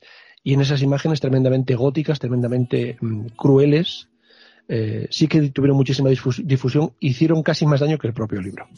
Eso es más o menos el, el germen de la leyenda negra. Pero claro, hay una serie de elementos de los que si quieres podemos hablar, pues la Inquisición, eh, América, por ejemplo, Todo, etcétera. todo, todo. Quiero hablar de todo. Y sobre todo, cuando, cuando tengas oportunidad, añade sus orígenes. ¿Quién lo da, quién lo, pro- quién lo promulga y quién lo empuja? Posso me parar. Um tipo de espécie que é difícil de encontrar. Bueno, mira, si empezamos, si quieres empezamos por la Inquisición. Por favor. por la entre comillas, Santa Inquisición. Eh, la Santa, en- a ver, tengo que decirlo, la- los Monty Python son eh, para mí mi, mi grupo de cómicos junto con el Leutier favoritos, ¿vale? Pero cada vez que les veo salir vestidos de rojo y diciendo Nobody expects Spanish Inquisition, me da por el saco. Porque es que, es que esa es parte también de la leyenda negra. Claro. Eh, vamos a ver. El origen de la leyenda negra no está en España. España no inventó la, la, la- la, eh, Santa Inquisición. Inquisición. Y no era Inquisición- española y, y vamos, la- no es una propiedad intelectual española. En absoluto, no está registrado. De hecho, la encontramos ya en el siglo XII, eh, durante la persecución por parte de Roma de la herejía cátara de los, de los, cátaros en el Languedoc, en el sur de Francia, la famosa cruzada albigense. ¿eh? ¿Sabes? Los cátaros, aquellos tipos que le sacaban los colores a la Iglesia. La Iglesia católica nunca ha permitido a nadie que le saque los colores. Es decir, los cátaros vivían como gente pobre, vestían de oscuro, eh, ayudaban a los pobres, tal. Todo lo contrario de lo que hacía Roma. Eso a Roma le daba por saco. Entonces, ¿qué ocurrió? Que montaron una mal llamada cruzada para eliminar esa herejía, para eliminar eso que le sacaba los colores. El siglo XII, eh, bueno, el, el catalanismo va avanzando poco a poco y el Papa Lucio III eh, proclama una, una bula, creo que se llamaba Adabolenda o algo así, para perseguir esa, esa herejía. Primero, herejía. Una herejía viene del griego hieresis, que significa elección, es decir, la herejía es una forma diferente de ver la religión, de vivir la religión. No tiene por qué ser equivocada, ¿eh? es una forma diferente. El caso es que Roma entiende que es la equivocada y que les está haciendo daño y se inventa la primera Inquisición, la Inquisición episcopal. Episcopal porque depende de los obispos de las zonas afectadas. Eh, para la herejía en aquel momento, ojo, la pena era el destierro, nada más que el destierro. En el siglo XIII eh, hay una, un un momento en el que Roma se da cuenta de que la Inquisición episcopal no funciona y entonces lo que hacen es, para avanzar, en- para evitar el avance de los cátaros, los obispos, en muchos casos, eran, no sé si se puede decir la palabra criptocátaros, es decir, eran cátaros a, escondidas. Entonces el Papa lo que hace es saltarse a los, a los eh, obispos y que la Inquisición dependa directamente de él mismo, de Roma, eliminando así esa posible connivencia de, de los cátaros con la autoridad local. En el siglo XIII también salta la Inquisición eh, vaticana hacia, los, eh, hacia, hacia Hispania, los, los Pirineos lo asalta, eh, llega al imperio, perdón, al, reino de Aragón.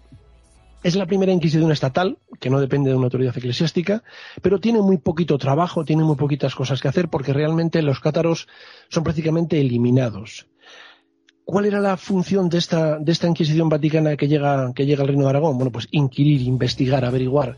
En ningún caso asesinar, matar. Ellos, ellos no, a ver, en teoría no lo hacían, porque si encontraban al reo culpable del delito, del delito del pecado, eh, lo derivaban al brazo secular, es decir, a la autoridad civil, y lo ejecutaba la autoridad civil. Es decir, la, la iglesia no se manchaba las manos de sangre. Pero bueno. Eh, esta institución estuvo actuando en Aragón hasta el principio del siglo XV. 1315 más o menos. Tuvo muy poco trabajo. Hubo algunos procesos muy curiosos, como por ejemplo el de las beguinas. Las beguinas y los eh, equivalentes masculinos, los vegardos. Vamos a ver, mm, eran mujeres de todo tipo de clase social, mujeres laicas, no religiosas, eso es importante. Eh, no habían pronunciado voto alguno, ni de pobreza, ni de obediencia, ni de castidad, ni de nada. Incluso muchas eran mujeres casadas, que de hecho podían entrar en la comunidad de beguinas y abandonarla cuando quisieran. Y dedicaban su vida a ayudar a los más necesitados y a vivir en comunidades más o menos religiosas, pero siempre muy pobres. Eh, Siempre a imagen y enseñanza de las, de las, de cómo se supone que vivió Jesucristo. ¿Qué ocurre? Que esto era un problema para Roma, porque quedaban lejos de su alcance y no lo podían permitir. Así que, igual que los cátaros, eh, les fueron perseguidas, excomulgadas, y, por ejemplo, Margarita Porete, en 1300 y pico, 1310 aproximadamente, una de las beguinas más famosas, fue quemada viva, acusada de herejía por la Inquisición. ¿Por la Inquisición española? No, por la francesa. Eh, y, expliquemos otra cosa, ¿eh? Expliquemos, dejemos otra cosa clara. Eh, estás diciendo, has dicho bien claro que la Inquisición es vaticana y pertenece a Roma. Me refiero, pertenece a la Iglesia Católica. Ellos no queman a nadie, ellos no matan a nadie, ellos no le cortan la cabeza a nadie.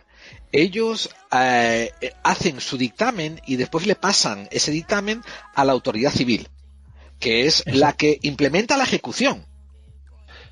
Para que me entiendas, un ejemplo, eh, digamos, actual. La policía investiga, pero es el juez el que condena. Correcto. En este caso es lo mismo. La, la- la Inquisición pregunta, averigua, sí, tortura, luego hablaremos de eso, todo eso, pero cuando decide que el, que el condenado es, eh, o sea, que el reo es culpable, no hace nada. Deriva el expediente a la, a la autoridad eh, civil y la autoridad civil hace lo que tiene que hacer. Sí. Luego hablaremos un poquito del tema de la- del proceso inquisitorial porque eh, es que tenemos la idea de que la Inquisición era muy salvaje, pero es que la época era muy salvaje. Claro que sí. Si te pillaban robando una gallina, te hacían cosas peores que si te pillaban en una quelarre. Es que era una época muy dura. Claro. Bueno, como decías tú, la Inquisición eh, vaticana, lo, episcopal, luego vaticana, y llega un momento importante en la historia, fíjate lo que te digo, un momento importante en la historia universal, que es el matrimonio de Castilla con Aragón, de los reyes católicos, Los reyes pues Isabel de. Trastámara y Fernando I.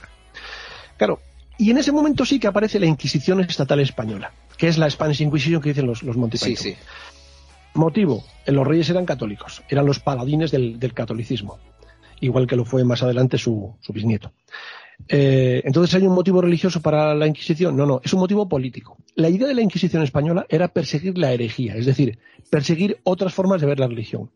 ¿Para qué? Para unificar religiosamente el reino y de esa manera unificarlo políticamente. Políticamente. Si todos son cristianos, todos van a ir en la misma dirección. Claro, Es lo mismo que se intentó hacer en Europa du- durante siglos por medio de guerras de religión. claro. Claro, fíjate, Gerald, en España no hubo guerras de religión. Hubo guerras de todo tipo, pero nunca de religión. Hubo guerras de religión en toda Europa, en Gran Bretaña. María I, Isabel I se mataron a palos, los Estuardo. Asesinato de protestantes, de católicos, eh, impresionante. En Francia hay una, hay una frase, París bien vale una misa. Eh, la dijo, eh, bueno, no la dijo, seguramente será apócrifa, pero bueno.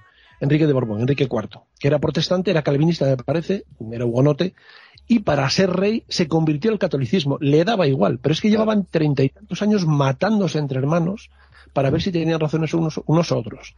Eh, acuérdate de la matanza del día de San Bartolomé en 1570 y tantos, que hubo una barbaridad de muertos. Sí, sí. Y de emigrados, y de hugonotes que tuvieran que marcharse de Francia. eh, Calvino, por ejemplo, se fue a Suiza, pero también se marcharon a Sudamérica. A Estados Unidos muchos se marcharon también. Es decir, hubo guerras de religión en todos los sitios, en Suiza, en Alemania, en Flandes. Claro. Pero en España no hubo guerras de religión. ¿no? porque- Estuvo unificada bajo los reyes católicos. Exactamente. Eh, yo no quiero, no quiero, entiéndaseme, no quiero decir que los reyes católicos fueron la panacea, ni mucho menos. No, no, no, no, no, ni estás diciendo ni siquiera que hicieron bien con esa unificación. Estás leyendo Exacto. objetivamente una acción y un resultado. Ellos eran católicos, y unificaron la nación y ocurrió que hubo esa homogeneidad religiosa de que éramos católicos y por tanto no hubo luchas intestinas por religión. Punto y pelota, nada más. Exactamente. Eh, hubo una Inquisición española que hacía eso, pero es que hubo Inquisiciones en toda Europa. Permíteme añadir un detalle, ¿vale? Utópicamente hablando, ¿eh? Utópicamente hablando, desde un punto de vista idealista, pues quizás hubieran podido hacer una cosa diferente, como por ejemplo haber sido católicos, haber hecho el catolicismo la religión nacional, pero haber permitido eh, la pluralidad de, cultos. Eh, pero que yo sepa, que yo sepa, eso casi era algo inaudito en, en, en el mundo del momento. No digo España ni en Europa, en el mundo de ese momento, ¿no? La tolerancia religiosa. O sea que por eso no le podemos pedir peras al olmo ni mirar todo con presentismo. Mucha gente piensa que la Inquisición es exclusivamente española. Y hubo inquisiciones en todo el mundo, en toda Europa, perdón, no en todo el mundo. Correcto. Y tenían la misma, la misma misión, digamos, combatir la herejía. Sí, sí. Eh, es decir, combatir, combatir la religión diferente a la oficial, que en cada momento, como digo, era la del monarca de turno. Eh, más adelante también perseguirían eh, asuntos tan, tan, digamos, etéreos como la brujería, la blasfemia, la adoración satánica y ya otros más, eh, más mundanos, ¿no? La homosexualidad, la sodomía, el bestialismo, y claro, incluyendo el bestialismo, el sexo con el diablo, en cualquiera de sus Claro. formas animales. Es decir, tú fíjate de lo que estamos hablando, ¿vale? Al fin y al cabo, lo de los reyes católicos estaba ahí, se podía ver. Pero que te, condena- que te condenaban a ti a la hoguera por haber tenido coyunda con el diablo y te quemaban junto con tu hijo, porque decían que el hijo era hijo del diablo. Eso se hizo en Alemania, Sí, no sí. en España. Sí, sí, sí. Háblame un poco de eso, de las diferencias eh, de, inquisizo- de Inquisición en el resto de Europa comparado con España. Porque, como hemos hablado tú y yo, eso es parte de leyenda negra. Sí, eh, fíjate, al principio el- la pena por herejía era, pues eso, el exilio y luego la excomunión. Es decir, no era para tanto, entre comillas, ¿no? Aunque para un, para un príncipe ser excomulgado era un problema, porque entonces sus súbditos ya no tenían por qué mm, pagarle sus, sus impuestos porque estaba fuera de la iglesia. Es decir, bueno, un tema social.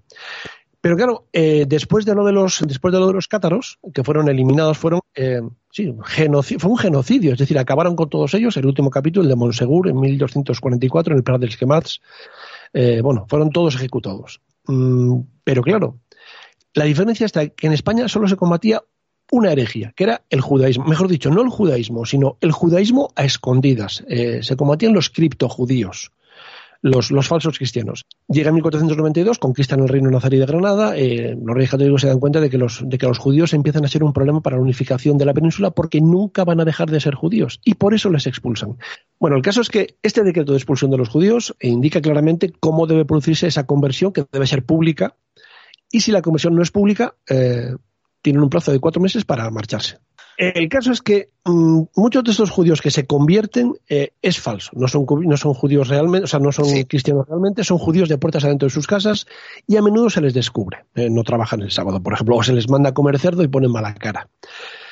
O se les encuentra circuncidando a sus hijos, que también es un tema muy curioso. Bueno, el caso es que se les descubre y se les fuerza a convertirse. Si se niegan o reinciden en ese engaño, eh, entonces sí que entra en juego la Inquisición y la hoguera en el caso de los, de los más recalcitrantes, los relapsos que se llamaban. Sí.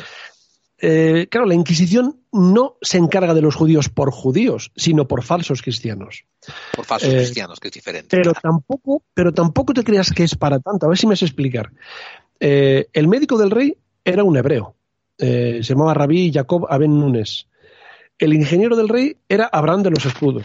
El tesorero mayor de la guerra de Granada era Abraham Seneor. Es decir, la reina, el médico de la reina era un hebreo. Eh, al morir la reina, al rodeado su lecho, hay cuatro o cinco hebreos entre varios cristianos. Es decir, se les acepta y se les considera muy útiles para lo que sería la misión de España, de una España unida y católica. Sí, sí, ¿vale? sí.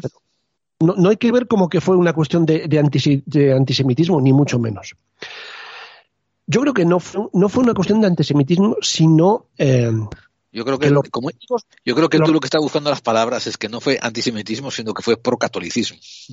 yo creo que fue una expresión de los reyes somos nosotros y hacemos lo que nos sale del guito. Sí, sí, Porque sí, sí. es lo que han hecho los reyes siempre, hasta hace dos días. Sí, sí. Es decir, creemos que es el modo de hacer lo mejor para nuestro reino eh, y, y yo no os voy a echar, pero os, os digo que os tenéis que, que- que convertir a- al catolicismo Claro. y si no, os tenéis que marchar. Bueno, y esto es interesante desde el punto de vista de España interactuando con los judíos y hemos explicado que es un problema de más tirar hacia el catolicismo que tirar hacia el antisemitismo. Pero otra cosa que también se le tira como un San Benito encima a, a la leyenda española es la eh, Santa Inquisición matando brujas. Y esa es otra historia también muy falsa y, y vamos, con mucha, muchas informaciones exageradas o erróneas. Ma- malintencionadas, diría yo. Y La malintencionadas. Eso. La Inquisición española, bien, era una Inquisición para el siglo XXI absolutamente criminal. Impensable que, que haya algo ahora. Correcto. Pero en el tema de las brujas, España fue, eh, digamos, un caso diferente a lo que ocurría habitualmente. No es cierto que en España se ejecutara a miles de mujeres acusadas de hacer tratos con el diablo. Eso es falso. Voy No a- se las- te voy a sacar, te voy a hacer un momento anticlimático aquí. Voy a leerte unas estadísticas que tengo delante mía, ¿vale? Eh, fíjate, eh, durante los procesos inqui- inqui- inquisitoriales de 1300 hasta 1700, en España se mataron menos de 100 brujas. Ahora, repitamos una cosa, ¿eh? Recuerda lo que dijo José. Recuerda lo que dijo José. Eh, la Inquisición evalúa y después le da la sentencia a la autoridad civil que tiene la potestad de quemarlas o no quemarlas, ponerles otro tipo de, pena. Eh, podría incluso hacer un ejercicio de reinsertación en la sociedad si hubieran querido, ¿no?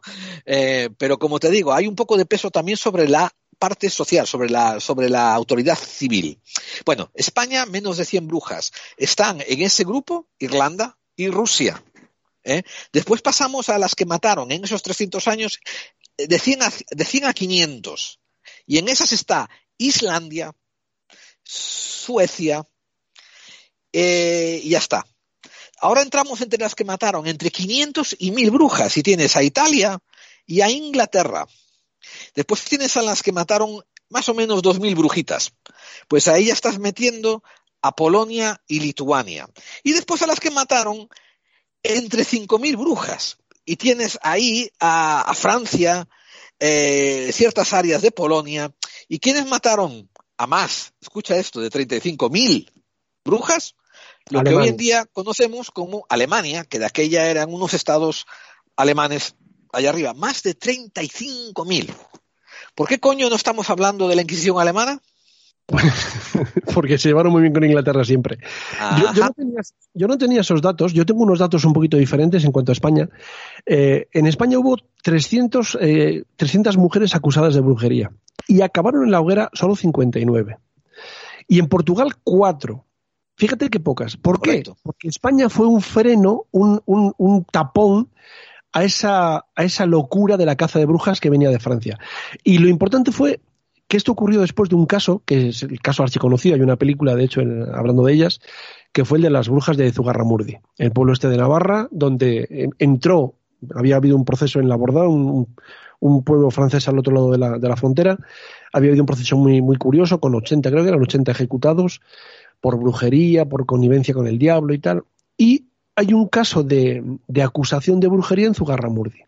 Al final son ejecutadas después de muchas vueltas, eh, creo que fueron eh, mm, seis mujeres y otras cinco fueron quemadas en efigie, si no recuerdo, porque habían muerto durante el proceso. Y un par de caso gatos.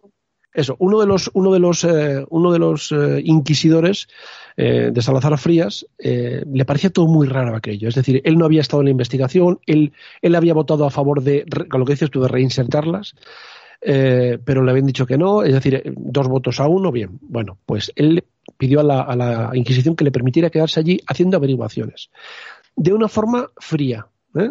como decía su apellido. Entonces esto me se dio cuenta de que decían que las mujeres eran capaces de volar untándose el cuerpo con un ungüento. Eh, claro, nadie encontró ningún ungüento eh, capaz de hacer volar a una persona. La idea, la imagen que tenemos de las brujas volando con una escoba, eh, con gatos negros, tal, removiendo un caldero, esa historia, esa imagen es muy posterior. Se la debemos a un pintor flamenco que se llamaba Peter Bruegel, que fue el primero que hizo un grabado en el que se aparecía eso, aparecía una bruja montada en una escoba. Hasta entonces las brujas lo que hacían era volar untándose el cuerpo con, con potingues, con ungüentos que hacían ellas mismas.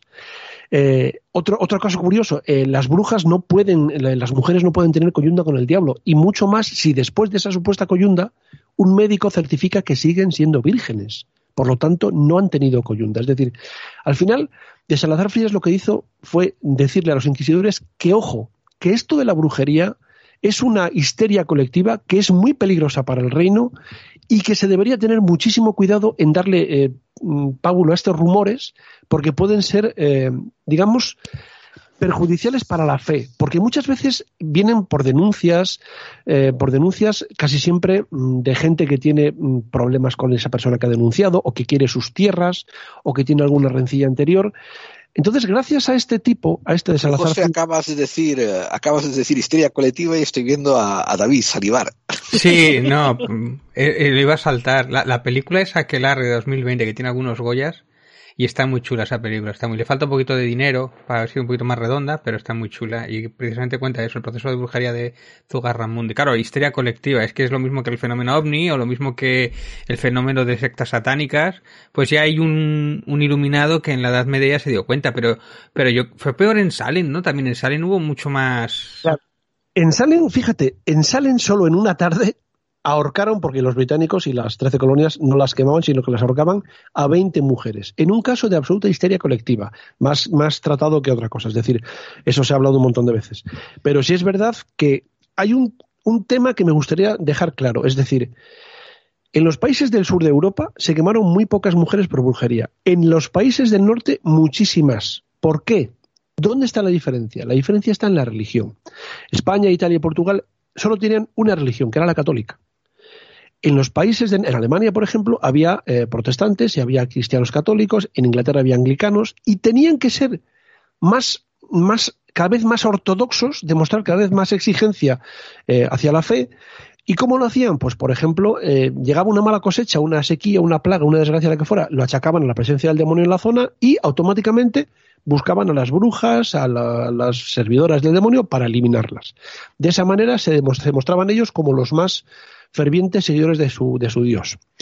Y además en el pecado llevaban la penitencia, porque eh, tú sabes, la peste se produjo porque la Yersinia pestis era un, un, una bacteria, bueno, llegaba en, la, en, las pulgas que estaban las, tenían las ratas. Eh, en aquella época había gatos para matar a las ratas, pero los gatos eran servidores del demonio. Entonces hubo una enorme eh, purga de gatos en Centro Europa y en Centro Europa las ratas proliferaron, de ahí viene el famoso cuento del, del flautista de Hamelin, y al proliferar las ratas, proliferaron sus pulgas y la Yersinia pestis. Es decir, eh, el karma existe al fin y al cabo, ¿sabes? Pero, Pero mira, yo... hablando de peste, José, hablando de peste, fíjate que, que peste nos echan encima el rocho de que la Santa Inquisición española es la matabrujas, y sin embargo todos estos cabroncetes eh, germanos, ¿no? que están por 35.000 brujas en 300 años, pues apenas se llevan el San Benito. Y otra cosa muy curiosa que a mí me parece interesante en contexto de leyenda negra, José, es que en Salem, eh, Massachusetts, en un día, como dices tú, se cargan 20 brujas y esto no se pone en el San Benito de que hijos de la gran puta, cómo matan mujeres. No, no, no, no. ¡Wow! ¡Qué leyenda misteriosa de las brujas de Salem! Y vamos a vender ahora películas y colgantes y pósters de las brujas de Salem. O sea, pero la Inquisición ¿Qué man... exactamente, qué manera de girar la historia. Que ojo, que la Inquisición española era mala a conciencia. Sí, sí, sí, sí. O sea que no, no estamos haciendo ninguna apología ¿eh? por la Inquisición, pero también queremos, yo quiero también hacer entender que hay que mirar las cosas en el momento de su tiempo. Eh, es que yo creo que la, la, la, fama un poco de la mala fama que tiene precisamente la Inquisición y es por el tema de Torquemada, que es que como el buque insignia, ¿no? Es, no es el primero, pero es casi el primer inquisidor. O sea, e, era tan malo como pintaba la leyenda Torquemada. Fray Tomás de Torquemada. Fray Tomás de Torquemada fue el que redactó el, el, el que redactó, el que puso la letra al el decreto de expulsión de los judíos. Él era, él era un, uno, uno, de tantos, es decir, eh, ha aparecido, ha aparecido en, la, en, la, en la historia mm, como el gran inquisidor, pero fue uno de tantos. El problema en estos casos no es el fanatismo de Torquemada, sino el fanatismo de los que querían ganar eh, puntos con Torquemada. Eh, yo lo he dicho muchas veces, el problema no era Franco, el problema eran los que querían ganar puntos con Franco que eran más franquistas que él. Ese es el problema. Pero Torquemada era uno de tantos, es decir, era un inquisidor. Eh, él dirigía una serie de, abogados y de, y de, averiguadores que lo que hacían era un proceso muy parecido al proceso civil, basado en el derecho romano, pero con una diferencia. Fíjate, eh, las cárceles de la Inquisición eran mejores que las cárceles comunes. Era, mucha gente prefería estar en una cárcel de la Inquisición que en una cárcel común. No te pienses que, que solo había una justicia inquisitorial. Había una, una, justicia civil, con muchísimos menos medios, además. Mira, fíjate, hay datos. Aquí solo se ejecutó al 3% de los acusados. En España solo se ejecutó al 3% de los acusados, que fueron muchos. ¿eh? Esos ejecutados fueron muchísimos, pero solo el 3%. ¿Qué ocurre? Que la Inquisición española duró muchísimos años, muchísimo más que la Inquisición, por ejemplo, en el centro de Europa o en, o en Inglaterra. Pero aún así, la Inquisición, eh, digamos que tenía tasada incluso qué tipo de tortura y qué consecuencias tenía que tener esa tortura. En España solo se utilizaron la toca, eh, la garrocha y el potro, esas tres, esas tres torturas. La dama de hierro, la cuna de Judas, todas esas cosas, ¿sabes dónde, dónde aparecen? En la Inquisición alemana. En la Inquisición alemana.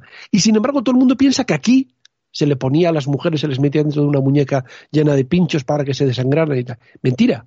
Eso es cosa de los alemanes, de la Inquisición alemana. Es decir, hay muchos, muchos detalles que damos por sentados que, que yo me veo en la obligación de explicarlos sabiendo que no sé si me van a creer y no sé si me van a escuchar, porque cuando tú repites una mentira, mm, no un millón de veces, sino durante un millón de años, al final acabas pensando que es verdad. Y, ese es el problema, que tú estás, tú vas a un sitio y, y un propio, no, no te digo ya un inglés, un español te dice, ah, la Inquisición española, hijos de puta, cómo mataban a las brujas, tal. Tío, deja de repetir lo que te han dicho como un borrego y piensa, investiga, lee. ¿eh? No, no, no te fíes de lo que digan los Monty Python por mucho que me gusten.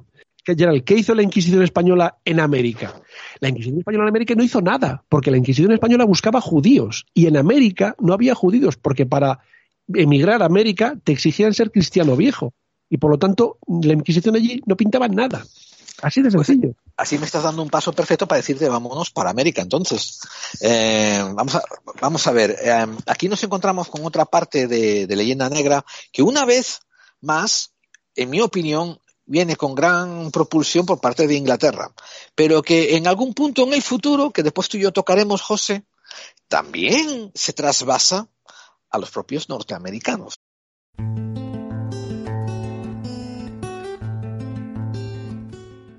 ¿Por qué América se llama América y no Colombina o Tierra de Colón? Colombia sería. Sí, siempre se dice que Américo Vespucci fue el que hizo el, el que puso el nombre al continente en un mapa que había dibujado un, un pintor holandés.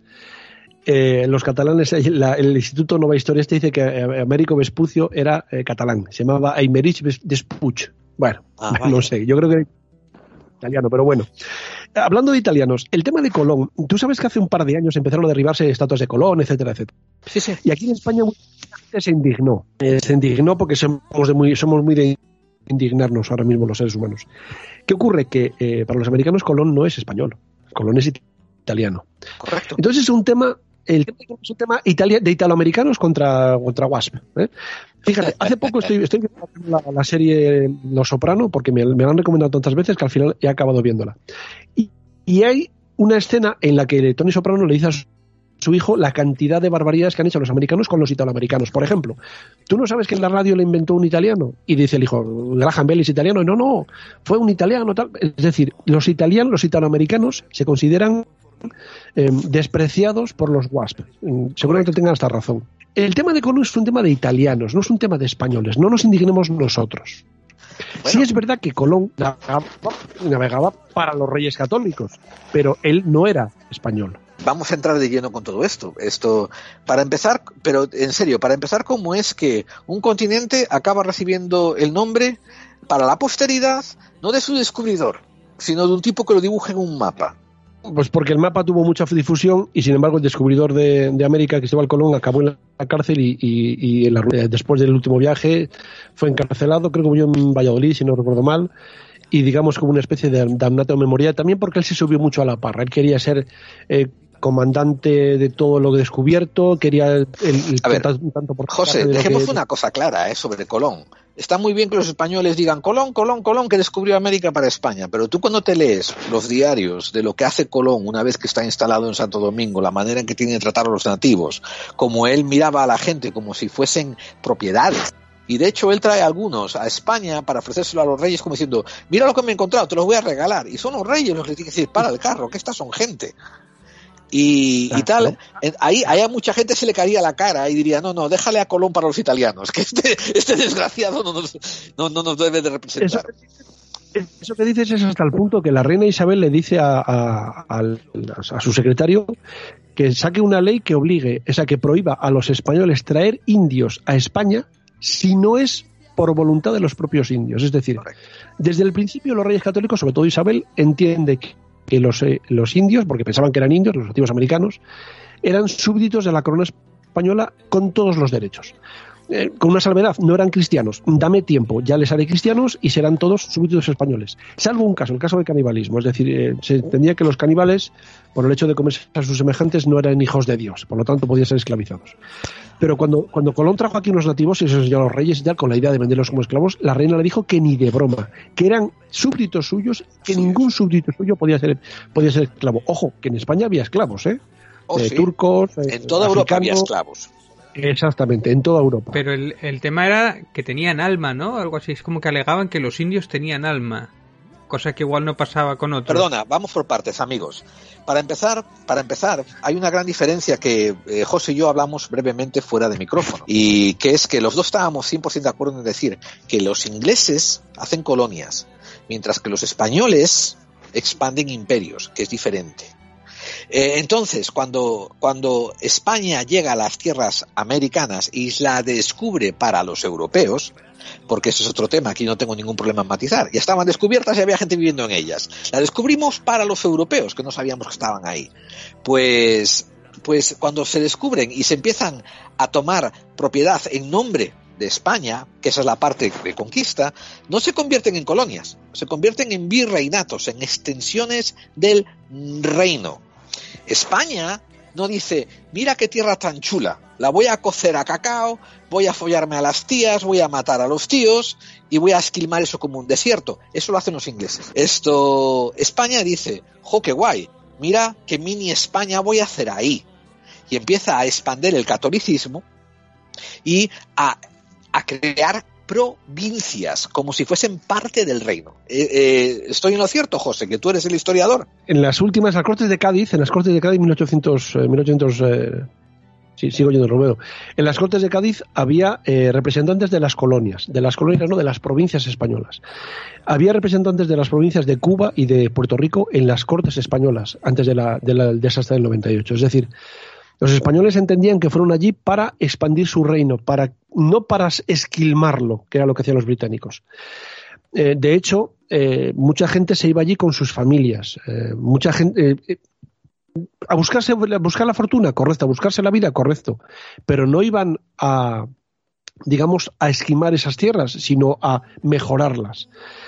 Hasta el punto de que, bueno, oficialmente la, la idea era evangelizar. Los reyes españoles no mandaron soldados, mandaron religiosos.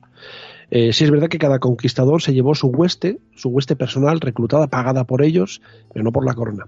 Pero la verdad es que iban a hacer fortuna, faltaría más. Los, conquistadores iban a, buscar la fortuna al nuevo mundo, eh, apostaban su fortuna, su dinero, su vida en ello, pero eh, al final muchos se quedaban allí porque en España, en, el, viejo continente, no tenían nada. Se quedaban allí y tanto es así que se establecían allí, pues por ejemplo, con una encomienda. Eh, una encomienda Espérate. José, antes de entrar en las encomiendas, voy a dar un poco más de contexto. ¿eh? Eh, fíjate que José ha hablado brevemente sobre que Colón empezó a llevar gente como esclavos ¿no? a, a España y la reina de Inglaterra tuvo que decir, basta, no me traigas a gente para acá porque no está bien, esos son mis súbditos. La, Bien. la Ingla- la reina Estoy de España. matizando de que la Inglaterra, la, la reina, De la España, reina de, dices. la reina de España está considerando a todos los indios súbditos que tienen que ser introducidos al cristianismo. Bien, bajo, bajo este contexto, a, la- a los, a las pocas décadas, eh, se da una, se promueve una, una declaración de intenciones donde se pide a la gente, a los españoles que se van a las Américas, que tengan a bien de casarse con los nativos y mezclarse. O sea, no es una orden, pero si es una carta decretando que está aceptado por las intenciones de la corona, que eso, que te cases y que hagas familia ya si quieres. Con una salvedad, Gerald, tienen que Sí. ser cristianos. Bueno, exactamente, pero ya hemos establecido de que primero vamos a cristianizar. Una vez que estés cristianizado, cásate y expándete y ten hijos ahí.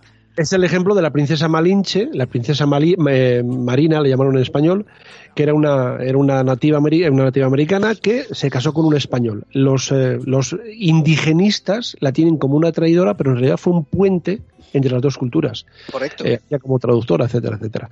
Y, ot- y otra cosa que, que ahora voy a decir, ¿eh? los indígenas eh, cris- cristianizados son vasallos de la corona. Y esto es algo que voy a enlazar con lo que tú estabas diciendo, José. Con los beneficios de ser vasallos de la corona, que no pueden ser esclavizados, y también con las penurias de ser vasallos de una corona medieval. Porque si tú te, si tú- si tú te vas a. España en 1500, en España también la estás pasando putas. O sea que, y en. Gran Bretaña y en, y en Alemania, en los sitios. Es decir, es que estamos hablando del siglo XV, siglo XVI. Es que no nos imaginamos cómo era la vida. Entonces, ya la, la vida en los 70 nos parece dura, pues imagínate en 1500 y pico. Yo quiero preguntarte el papel de los jesuitas y esas guerras que tenían, que se ven en la película de la misión, esos enfrentamientos entre distintas órdenes y cómo los jesu- jesuitas estaban como a favor de, de los indígenas. Cuéntame un poco eso. Eh, ¿Era así como se muestra en la película o...? No, no, no es una película, es que es real. Los jesuitas siempre han sido, eh, digamos, un verso suelto en la Iglesia Católica, hasta el punto de que los jesuitas eran los únicos sacerdotes, los únicos religiosos que tenían permiso para llevar una espada al cinto. Es decir, eran los herederos de los templarios, para que me entiendas. Eh, si buscas en el diccionario jesuita, creo que la tercera acepción es hombre taimado y astuto, para que veas que la fama la tienen. Sobre todo en el tema, en, en la zona de Paraguay hubo una serie de guerras eh, tremendas con los jesuitas de por medio pero mm, no fueron los jesuitas no fueron los los destacados en la en el tema de la evangelización de los de los indios llegaron mucho después no fueron los primeros ni mucho menos te estaba Aquí- hablando de la, de Perdona, la- José, te voy a hacer una, te voy a hacer una pregunta también que tiene que ver con lo que hizo David. ¿eh? Bueno, no una pregunta, te voy a pasar la pelota con un temario, ¿eh? Acerca de lo que estaba hablando David. Eh, Habéis oído hablar de, de Fray Bartolomé de las Casas. Eh, Sí, y el que no lo haya oído hablar de Fray Bartolomé de las Casas, a la audiencia le, le- le- le explico que fue un fraile que trajo una, una relación del tratamiento de los indios en, de los nativos en, en, en América y les dio muy mala fama a los españoles acerca de que los abusaban. claro, yo- yo Hoy en día explicar- los historiadores están Perdóname. investigando la opción de que esto hubiera sido una guerra entre órdenes. Quiero decir que Fray Bartolomé de las Casas estuviera muy prejuiciado y hubiera puesto en mala luz al tratamiento que daban órdenes que competían con la suya para que así, desde la corona española, le retiraran beneficios a las otras órdenes y las dieran a la suya. Eh, Gerald, yo te puedo decir que la idea que yo tengo, te lo intentaba explicar, el tema de la encomienda, eh, porque eh, Fray Bartolomé de las Casas era un encomendero. Es decir, él tenía un, digamos, una, una plantación, para que me entiendas, y tenía un grupo de indios a su, a su, a su, a su servicio, unos indios que trabajaban para él a cambio de manutención y de educación, sobre todo religiosa.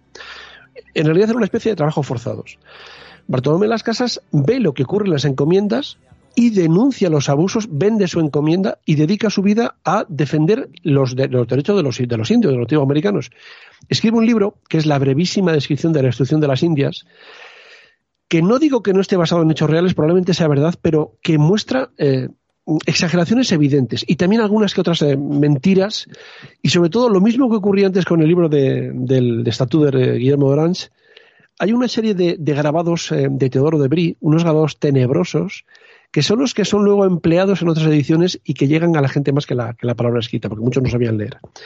Y muestra la imagen de ese español como torturador, como asesino, y la imagen del indio como pacífico, como dócil, como obediente.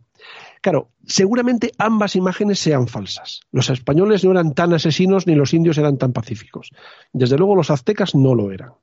Lo que Pero- viene, lo que sí es cierto es que cuando llegan los españoles, a los, los españoles que empiezan a tomar posesión de las tierras ahí, los, los conquistadores después de Colón, eh, ellos encuentran muchísimo apoyo por parte de los nativos que claro. se unen porque están ya hasta los mismísimos de sus caciques y sus jefes que se comportan como unos tiranos. Y hoy en día hay mucho historiador que está mucho historiador panamericano que está considerado políticamente incorrecto, pero que está descubriendo cosas como canibalismo ritual, como sacrificios humanos, y claro, Y como esto va en contra de la imagen que tú estás diciendo, ¿no? De el indio bueno y, en, en, eh, y, el, y el conquistador malo español, pues claro, lo están convirtiendo en políticamente incorrecto. Pero es cierto que lo que decías tú, la historia parece que no, y la arqueología nos está mostrando que parece ser que la civilización azteca y las anteriores a la llegada de los conquistadores estaban en unos momentos muy precarios y muy abusivos con los nativos.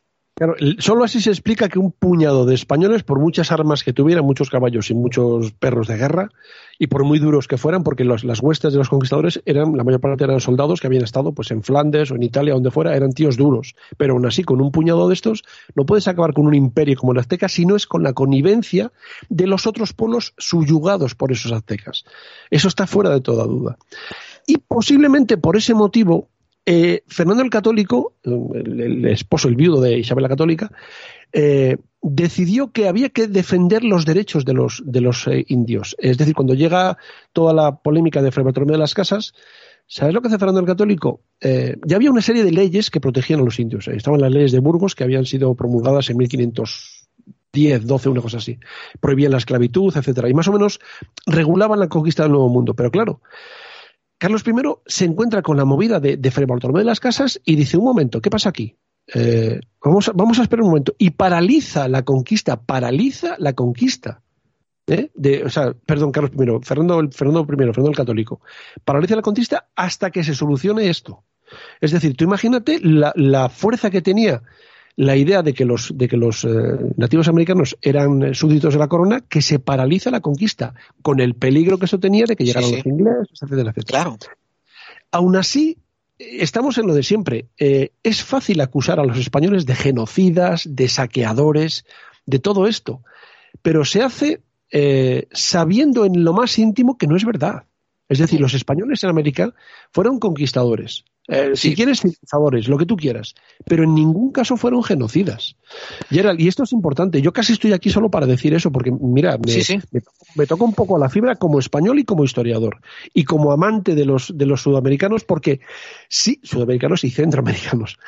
Si nos, si nos están escuchando ahora y nos están entendiendo ahora, es porque somos hermanos. Pero cuando digo hermanos, digo hermanos, es decir, ellos son hijos, nietos, bisnietos, taranitos de españoles que se quedaron allí.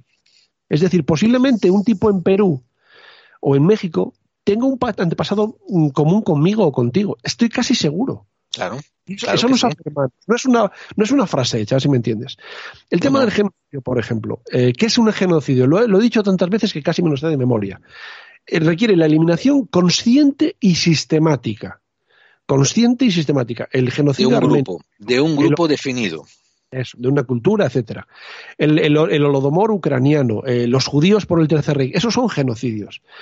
En el caso español, no. En el caso español, la inmensa mayoría de las muertes de indios eh, fueron a manos de otros indios. De otros indios, lo que hemos hablado hace un momento, o por enfermedades. Enfermedades cuyo vector de transmisión los españoles no lo sabían. No los españoles, nadie lo sabía en la época. Nadie lo sabía en la época. Claro, no sabían Tanto los la- españoles, recordemos que tanto los españoles llevaron el sarampión o lo que fuera, o la rubeola a, a América, como trajeron el sífilis y otras enfermedades conocidas de América a Europa. Exactamente, que nosotros le llamamos el mar francés, pero llámalo como te dé la gana, lo trajimos nosotros y se sabe además porque la primera epidemia de sífilis en Europa fue en 1493, justo después de llegar los españoles. O sea, nada más llegar, follamos y trajimos el Y es sífilis. que además, es que además nos conozco, ¿vale? O sea, nos- yo creo que lo segundo después de poner pie en tierra fue, oye, ¿aquí dónde se toma algo? O sea, ¿dónde se...? ¿Dónde hay tías? Oye, yo quiero aprovechar para, para nombrar a Pedro Menéndez Avilés, que es compatriota mío, que era importante con la Florida y todo eso, también es uno de los que estaba por allí. Avilés. Claro. No, no hemos acabado y también lo tocaremos. Mira, os voy a dar unos pequeñitos datos que son alucinantes. Escucha, los saqué de una, de una web que recopila publicaciones enciclopédicas. Y, y fíjate, en, mil, mil, en 1492, España edita el primer libro de gramática española. En 1560, 1560, España edita el primer libro de gramática quechua. 1560. En 1571, España edita el primer libro de gramática nahual. Y ahora escucha esto, ¿eh? En 1573, los alemanes editan el primer libro de gramática alemana y en 1586 los ingleses editan el primer libro de gramática inglesa. O sea, Fíjate, fíjate, fíjate qué tomadura de pelo, ¿no? De hablar sobre una conquista, una invasión y sobre todo la de, la de cultura que trajimos. Siguiendo el vector de cultura, escucha estos, escuchad estos datos.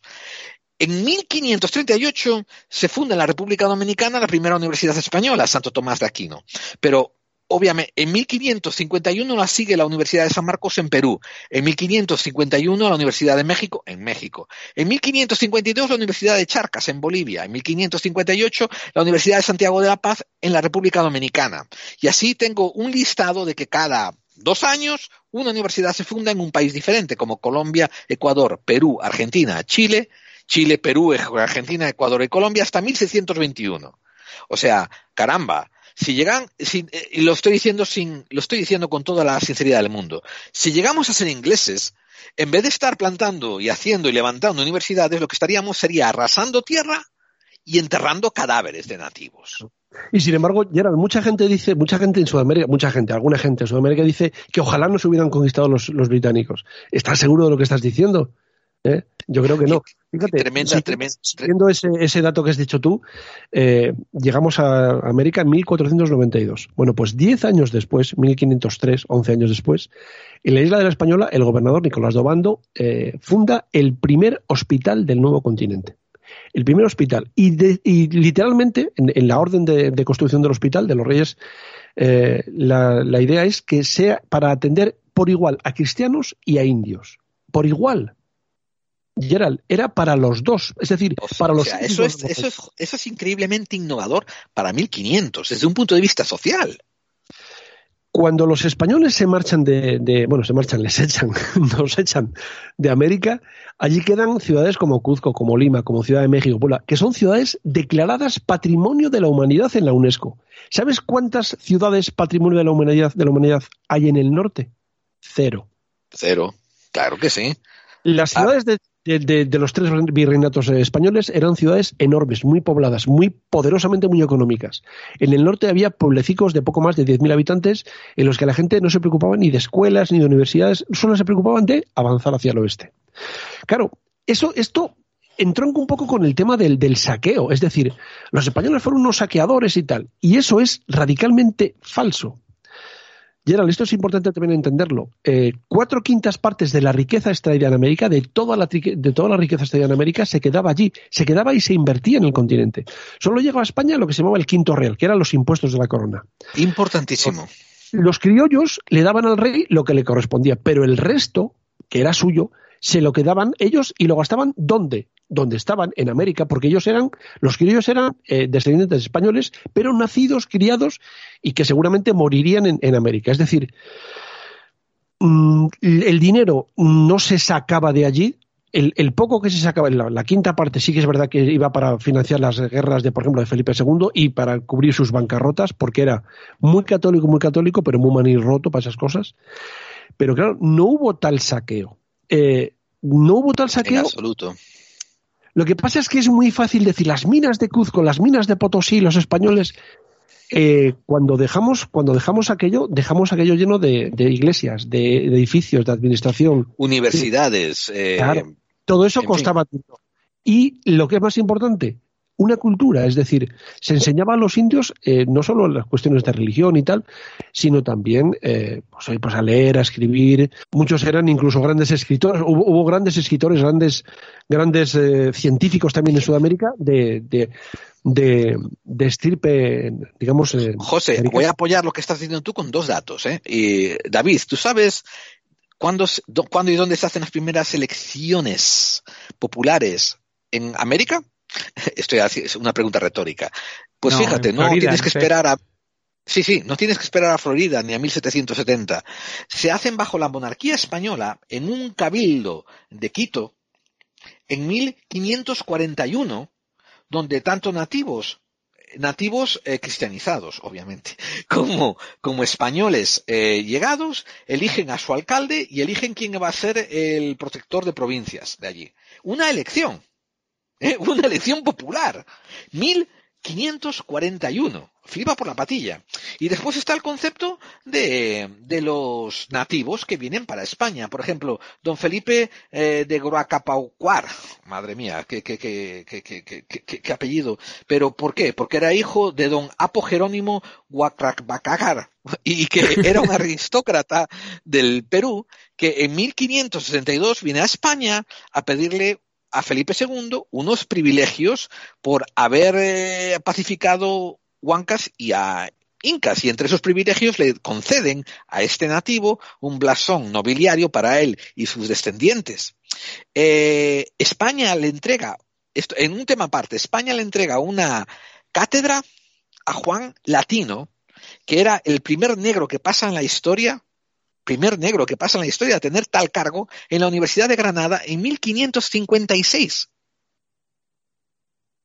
O sea, estos conceptos de, racismo, de, vandalismo, de, de destrucción masiva, para los años de 1500, España, lament- y esto no lo estoy diciendo yo por leyenda dorada, estoy diciendo analizando la historia, para su momento y su contexto, España se comporta como una nación altamente progresiva y altamente humanista en su trato de América. Ahora, esto lo pongo en el contexto, ¿eh?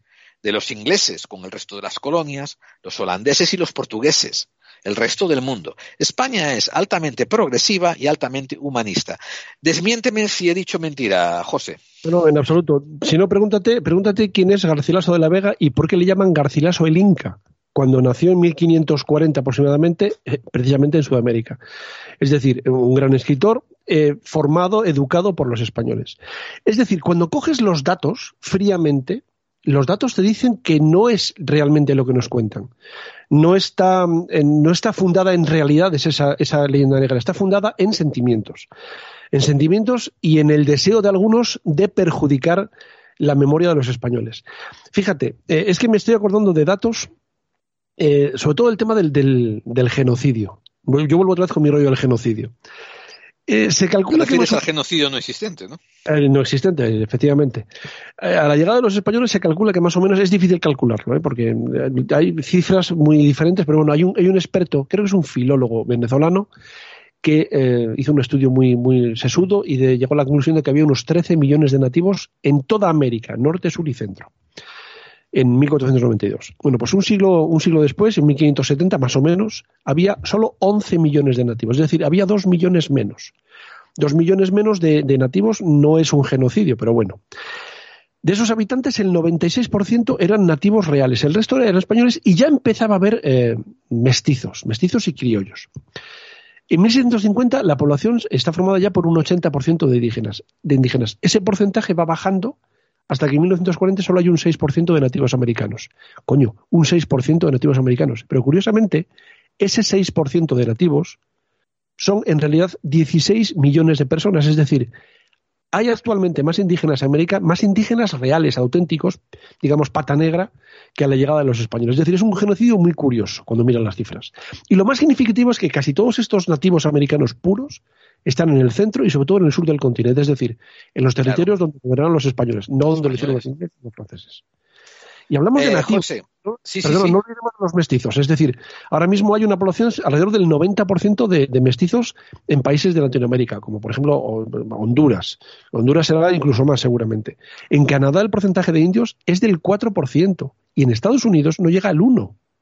Hablamos de, eh, de el mestizaje en esos países no llega al 3%. Es decir, los civilizados ingleses y los franceses, sus primos, no eran muy partidarios del mestizaje, eran más de eliminar a los Sí, que- indios y encerrar. El genocidio ocurrió en el, en el norte. En el norte. En el norte con ingleses y con franceses. Y el norte no penséis solamente en Estados Unidos, recordar a Canadá. Ujú. Canadá fue Eh, los franceses y los franceses se sabe que repartían mantas infectadas de viruela entre Claro. los indios. Claro.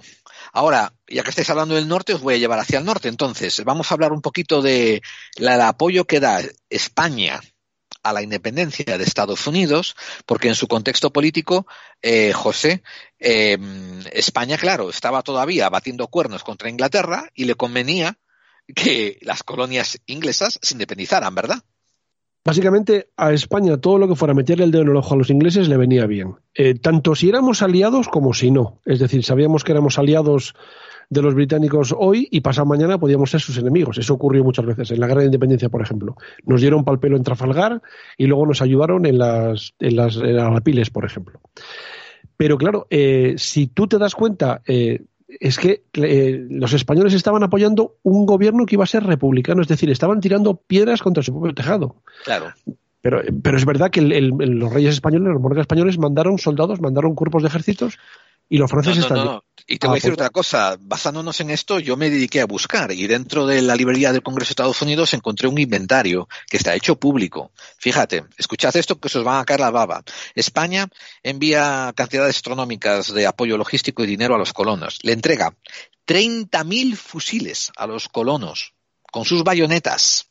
Le entrega millares de, balas de fusil en diferentes cantidades de barriles, tanto sea eh, también de cañones y granadas a estos colonos rebeldes. Les envían miles de uniformes hechos tanto en la España continental, en la España europea, como en, este, en los virreinatos que había del sur. O sea que ahí estuvieron tejiendo miles de trajes para los colonos rebeldes. Les enviamos 216 cañones eh, de bronce y les enviamos toneladas de pólvoras para cargar esos rifles. Se estiman entre, entre 10 y 16 toneladas de pólvora a los rebeldes. Y eh, escribimos una declaración de guerra oficial en 1779 con la intención de abrir un nuevo frente de guerra contra Inglaterra y debilitar a ellos el apoyo logístico que le estaban dando al frente de los rebeldes. O sea, los españoles, al declarar esa declaración de guerra en 1779, simplemente le estaban diciendo a los ingleses, ojo, no, des- no descuide vuestra retaguardia, que os podemos meter el dedo por ahí. Así que estar, estar atentos tanto a la colonia como a la retaguardia. Entonces esto era un problema logístico para los ingleses. Eh, y además envió 11.000 hombres como complemento, no solamente de apoyo militar, pero también de apoyo logístico, de apoyo eh, organizativo y de apoyo de ingenieros. O sea, no penséis en 11.000 soldados, a lo mejor enviamos 7.000 soldados, pero le enviamos también 4.000 personas que sabían construir puentes, que estaban en el equipo de ingenieros, que sabían cocinar, etcétera, etcétera. O sea, fijaros la importancia de España en la independencia de Estados Unidos de América. Esto quedó muy reflejado en la historia de Florida. Si os vais al Capitolio de, Florida, tienen una estatua inmensa a, Fernando de Galvez. Ahí lo aprecian mucho y en la gente que conoce la historia de Florida, eh, aún hoy en día eh, hacen celebraciones acerca del apoyo logístico que dio el español Fernando de Galvez eh, a los rebeldes y, al y al instauramiento de Florida. Eh, ¿qué, más, ¿Qué más me he dejado en el tintero, José? Eh, Has hablado de Pensacola, de Bernardo de Galvez, has hablado, pero de lo que no has hablado es de la opinión que tenía el conde de Aranda, que era el marido del rey. Eh, hay una declaración, es que no me acuerdo, cito de memoria, pero venía a decir algo así como que vamos a ayudar a los a eh, este nuevo país a surgir, a lograr su independencia, etcétera, etcétera. Pero ojo con el país que va a salir de esa independencia porque no nos podemos, no podemos imaginarnos lo importante que puede llegar a ser en el futuro. Eso lo dice el, el- el duque de Aranda. O sea, fíjate lo clarividente que era el tío. Sí, sí. Pero tremenda sí- visión de futuro, ¿verdad? Sí es verdad que, por ejemplo, Galvez Town se llama así por Bernardo de Galvez. No, Otro español importante. Eh, que es, eh, San Agustín es la- el, el enclave norteamericano más eh, antiguo de la historia. Está en, está en Florida, creo que es. Sí, señor. Eh, la Florida fue española, eh, California fue española, Arizona fue española. Los españoles llegaron hasta incluso Sí. hasta, la- hasta Alaska. Sí, sí, sí. Todo el sur, todo el sur de Estados Unidos será español en un punto determinado. Además, hay una anécdota. Vosotros habéis oído hablar sobre, sobre Nueva Orleans y lo bonito que es el barrio francés que le llaman ellos, ¿no? El Bourbon Street y todo esto. Bueno, la jodida realidad que no os cuentan es que en eh, 1763 eh, Francia le cede ese terreno a España. Y ese, terreno de, la- de Luisiana y todo esto pasa a ser parte de la provincia de la Capitanía de Cuba. Y es el gobernador español el que pasa un edicto diciendo, dejaros de construir casas como hacen estos imbéciles de los franceses, que lo hacen todo con chozas y con adobe, y vamos a empezar a construir en ladrillo. Y ahí es donde se construye el barrio francés, que lo llaman ahora francés, que era español. De Luisiana, Bourbon Street, donde se toca todo esto, pues fue, fue construido bajo la supervisión de la capitanía, capitanía y liderazgo español. Sí, una vez más después Luisiana pasa, pasa a ser propiedad eh, americana, pero esto que hoy en día miramos como el barrio francés tenía que ser llamado el barrio español. O sea que nosotros tenemos la gripe española, pero el barrio es francés, ¿no? O sea que así nos va. ¿eh? Ojo, porque es que es curioso entender cómo, cómo ha conseguido Estados Unidos mm, pues casi la mitad de su, de su país. Eh, Arizona, Nuevo México, eh, Texas, eh, California. Todo eso se lo quitaron a los, a los, mexicanos después de la guerra, el Tratado de Guadalupe Hidalgo, después de la guerra que, le, que vendieron a México. Es decir, todo eso era español y por lo tanto, cuando México consiguió la independencia, ojo, no la República Mexicana, el Imperio Mexicano. Porque México cuando fue un, cuando fue independiente, fue independiente con la idea de ser un imperio, no una república. Eso vino después. Qué buenísima matización, José. Pero, yo soy así, gracias. y humilde, Eh, como tú solo. la Florida la compraron, la Luisiana la compraron. A ver, quisieron comprar Cuba. Hubo una oferta de 100 millones de dólares, es que no me acuerdo del año. El presidente fue James Polk. Eh, una oferta de 100 millones de dólares para comprar Cuba y Puerto Rico. Eh, España dijo que no. Eh, creo que después intentaron subir la oferta a 120, pero entendieron que era mejor una puta guerra y quitárnosla por las, por las bravas, con la idea que tenían ellos de quedarse con Cuba igual que se quedaron con Puerto Rico. Cosa que no pudo ocurrir eh, porque, bueno, sabemos todos que la revolución eh, de los Castro, etcétera, etcétera. Que cualquier día Pero- igual hacen lo mismo con Mallorca aquí, ¿eh? O sea que... Pues serían los alemanes, no los ingleses, pero bueno. De todas maneras, eso, Alaska también lo compraron, todas, esas, todas estas zonas. Correcto. Eh, Estados Unidos es un país creado eh, de una forma muy curiosa, muy extraña, ¿verdad? Muy, muy capitalista, incluso en su origen, y muy capitalista y a la vez muy violento. Bueno, pues en esa violencia parte de la importancia la tuvo, la tuvo España, porque muchos, muchos de, los, de los mandos de- del ejército estadounidense eh, fueron instruidos por, eh, por, por oficiales españoles de los- lo que dices tú, esos 11.000 soldados, la mayor parte de ellos no serían, o sea, muchos de ellos no serían solo soldados rasos, sino serían oficiales, ingenieros, etcétera. Los cañones que llevaron, etcétera, etcétera. Es Que, decir, conste, que conste en actas también que Washington estuvo muy agradecido una vez que ganó su independencia a España. Eso te iba a decir, pero es que han pasado muchos años ya. Han pasado 300 años y ya se ha olvidado. Correcto. Pero espérate, déjame, déjame hacerte una colación que te va a encantar, José. ¿Estás listo? Más o menos. Te- te- no, hay un, no hay un icono más grande estadounidense que ver la lontananza de Arizona y a ese cowboy con su sombrero y montado a su caballo con sus dos pistolas colgadas al cinto. Bueno, eh, si Esa estáis- iconografía del individualismo rudo americano proviene de España. Es que si estáis sentados, eh, yo puedo estar hablando de esto dos horas fácilmente. Porque es que, fíjate, los Mustang son los descendientes de los caballos mesteños traídos de España. Los Longhorn, las vacas estas de cuernos enormes, son descendientes de las, de las eh, vacas eh, mostrencas traídas de España. El típico poblado americano, este típico poblado americano, tal, ese es, lo he visto yo en Huelva, idéntico. Es decir, los españoles llevaron allí el oeste. ¿Por qué?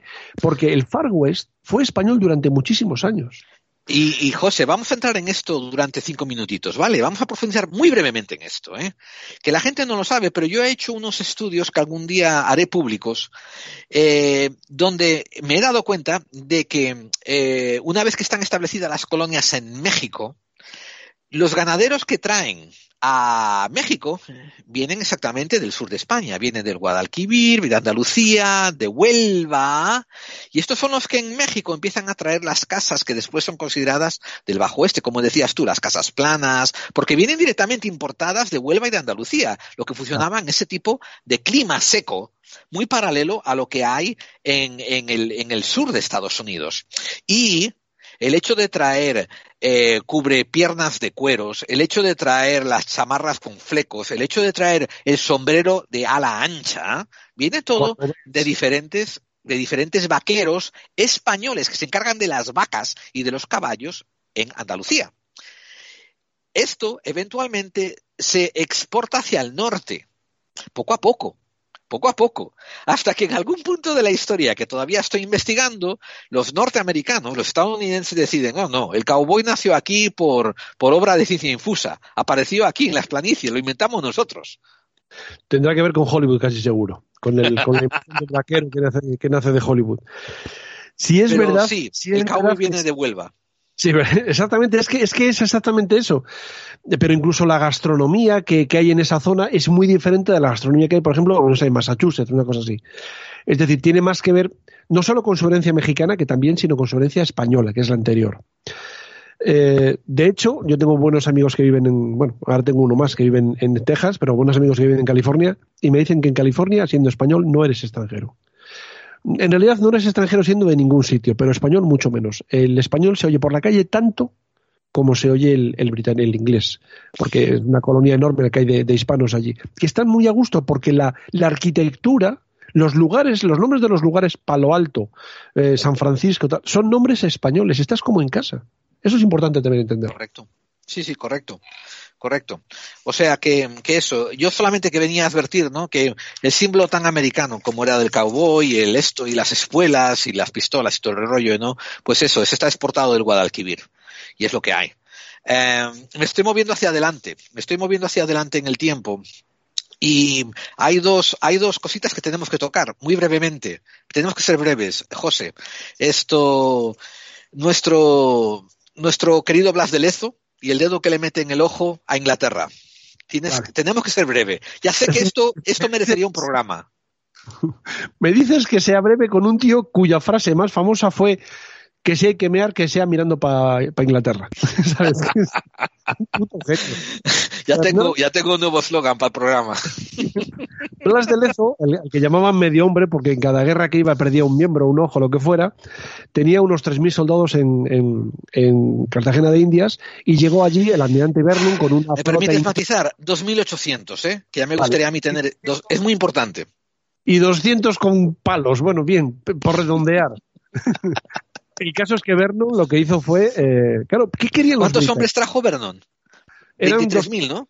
200 y pico, casi 300 barcos y 25.000 hombres. O sea, Sí, más sí. 25 25.000 hombres apoyados por 3.000 flecheros jamaicanos que eran una especie de, de punta de lanza, una especie de carne de cañón, salvajes perdidos, me imagino que estarían hasta arriba de lo que fuera. David, ¿tú conoces esta historia? No, no, y estoy flipando, no sabía, pero yo a me flipar. imagino... Estamos en Cartagena, estamos en. Cartagena de las Indias. ¿Por qué es importante este puerto, José? Los británicos ya habían saqueado eh, Portobelo, que está en, en Panamá, pero el problema es que eh, Portobelo era un puerto importante, pero Cartagena de Indias era la llave de lo que es el comercio triangular que llevaba eh, caña de azúcar, ron, etcétera, etcétera. Es decir, era el negocio gordo de los españoles en aquella, en aquella época, era este eh, comercio triangular. Bien. Entonces, lo que querían los británicos era controlar ese comercio. ¿Cómo lo controlas? Haciéndote con Cartagena de Indias. Exactamente. Saben, porque tienen espías, saben que hay muy poquitos hombres defendiéndola, que está muy bien amurallada, que está muy bien defendida, pero que bueno, coño, que a ver, somos ingleses y somos una harta de ellos. El caso es que empieza la guerra, empieza la batalla y Vernon va ganando, efectivamente Bien, va ganando. eh, espérate, recopilación. Te hago un, un resumen muy rápido de una cosa. ¿eh? Blas de Lezo, español, defendiendo 2.800 hombres. Vernon atacando 23.600 hombres repartidos en 29 navíos y 22 fragatas. Eso es el abismo de Elm, por lo menos. Continúa, José. Sí, pero no llegaron los Rohirrim después. El caso, ojo, eh, Blas de Lezo y Olavarrieta, vasco, ¿vale? Bien. Lo digo porque alguno todavía dirá que los vascos no son españoles. Pues Bueno, será ahora. Vasco vale por tres o cuatro hombres, por lo menos, ¿no? O por lo menos. Bueno, pues eh, al final, cuando Vernon ve que va a ganar el avatar, la batalla, manda uno de sus navíos más rápidos a Inglaterra a decirle al rey, Jorge no sé qué, Jorge V, digamos, por ejemplo, a decirle que, oye, que ya hemos ganado, que ya Porto- eh, perdón, que ya Cartagena de Indias es nuestra. Entonces, el ver, rey ¿y en qué se basa para mandar ese barco? Se basa en que ha estado bombardeando las defensas, los, los defensores se han Claro. retrotraído hacia adentro, no han contraatacado, y Vernon dice, lo tengo chupado. Entonces fue cuando mandó ese barco para avisar. vámonos. Y el rey, todo contento, dice, bueno, venga, pues vamos a montar una fiesta para cuando llegue Vernon con la tropa y tal. Y sacamos, acuñamos unas monedas conmemorativas en las que aparece eh, Blas de Lezo, curiosamente con las dos piernas, porque se ve que quedaba feo que un cojito se arrodillara, eh, entregando la espada a- al vencedor, a Vernon, ¿no? Bien, eh, al cabo del tiempo llega Vernon, que ha cobrado fuertemente porque entre las epidemias y tal, y que allí no había carajo que entrara porque estaba, estaba muy bien, muy bien organizado y sobre todo el valor era tremendo el que tenían los españoles. Los españoles siempre eh, con Blas de Lezo en primera línea, es decir, Blas de Lezo no se metía en su oficina a mandar gente a la guerra, iba, iba él el primero. Como había hecho toda la vida, por eso le faltaban cantidad de miembros. Bueno, pues llega Vernon y dice su majestad que mira que, me- que me- he vendido la piel, del, la piel del oso, bueno, la piel del lezo antes de cazarlo y que no. Entonces que el no. rey dice, el rey dice, Espérate, bueno, y el pues, rey le pregunta, y el rey le pregunta, ¿pero qué ha pasado? Hazme recuento. Ah, No y le dice, no y le dice Vernon, he perdido de mis 23.600 hombres, he perdido 16.000. Y Blas de Lezo, mal, ¿eh? bueno, de sus, ve- de sus 2.800 perdió 2.000. O sea, que Vernon se retira cuando a Lezo le quedan 800 de los 2.800 que tenía. ¿Y cuántos no- barcos perdió Blas de Lezo? Pues perdió 6. ¿Y tú? Bueno, solo 27. Eso es como, Continúa, José. es como 300, Ojo. lo mismo. Blas de Lezo no perdió ningún banco- barco, los mandó hundir para Los que no mandó hundir él. entrar. Exactamente, para que no pudieran entrar en la, en la, en la bahía. El caso es que el rey, dice, el rey dice, bueno, pues nada, quita, quita, vamos a, vamos a anular todas las fiestas y esas monedas que hemos acuñado, traerlas para acá, mm, porque claro, no podemos decir que la gente se ríe tal. ¿Qué ocurre? Que algunas de esas monedas eh, ya, las, ya estaban en manos de los españoles y hay alguna eh, en poder de los españoles, concretamente en el Museo del Mar, creo que es en Madrid, hay una moneda en la que se ve a Blas de Lezo arrodillado delante del inglés. Es decir, eh, que no se hable nunca más de esta y efectivamente el rey consigue el rey inglés consigue que nunca se hable más de esa batalla y es que Blas de Lezo joder David es el ejemplo es desconocido en España Eh, a pesar de que es un personaje de primer de primera magnitud si fuera británico tendría 50 películas Tendría 50 películas, tienes mucha razón. Blas de Lezo, Nelson al lado de Blas de Lezo es un aprendiz. Eh, ¿Qué pasa? Ahora- que esa es también de nuestra leyenda negra, ¿eh? Eh, ahora, que maticemos, ¿no? Que cuando, que cuando la, las, eh, ¿cómo se llama? La OTAN hizo unas maniobras, creo que fue en el 2011, con un montón de tropas eh, de diferentes países, maniobras navales, ¿no?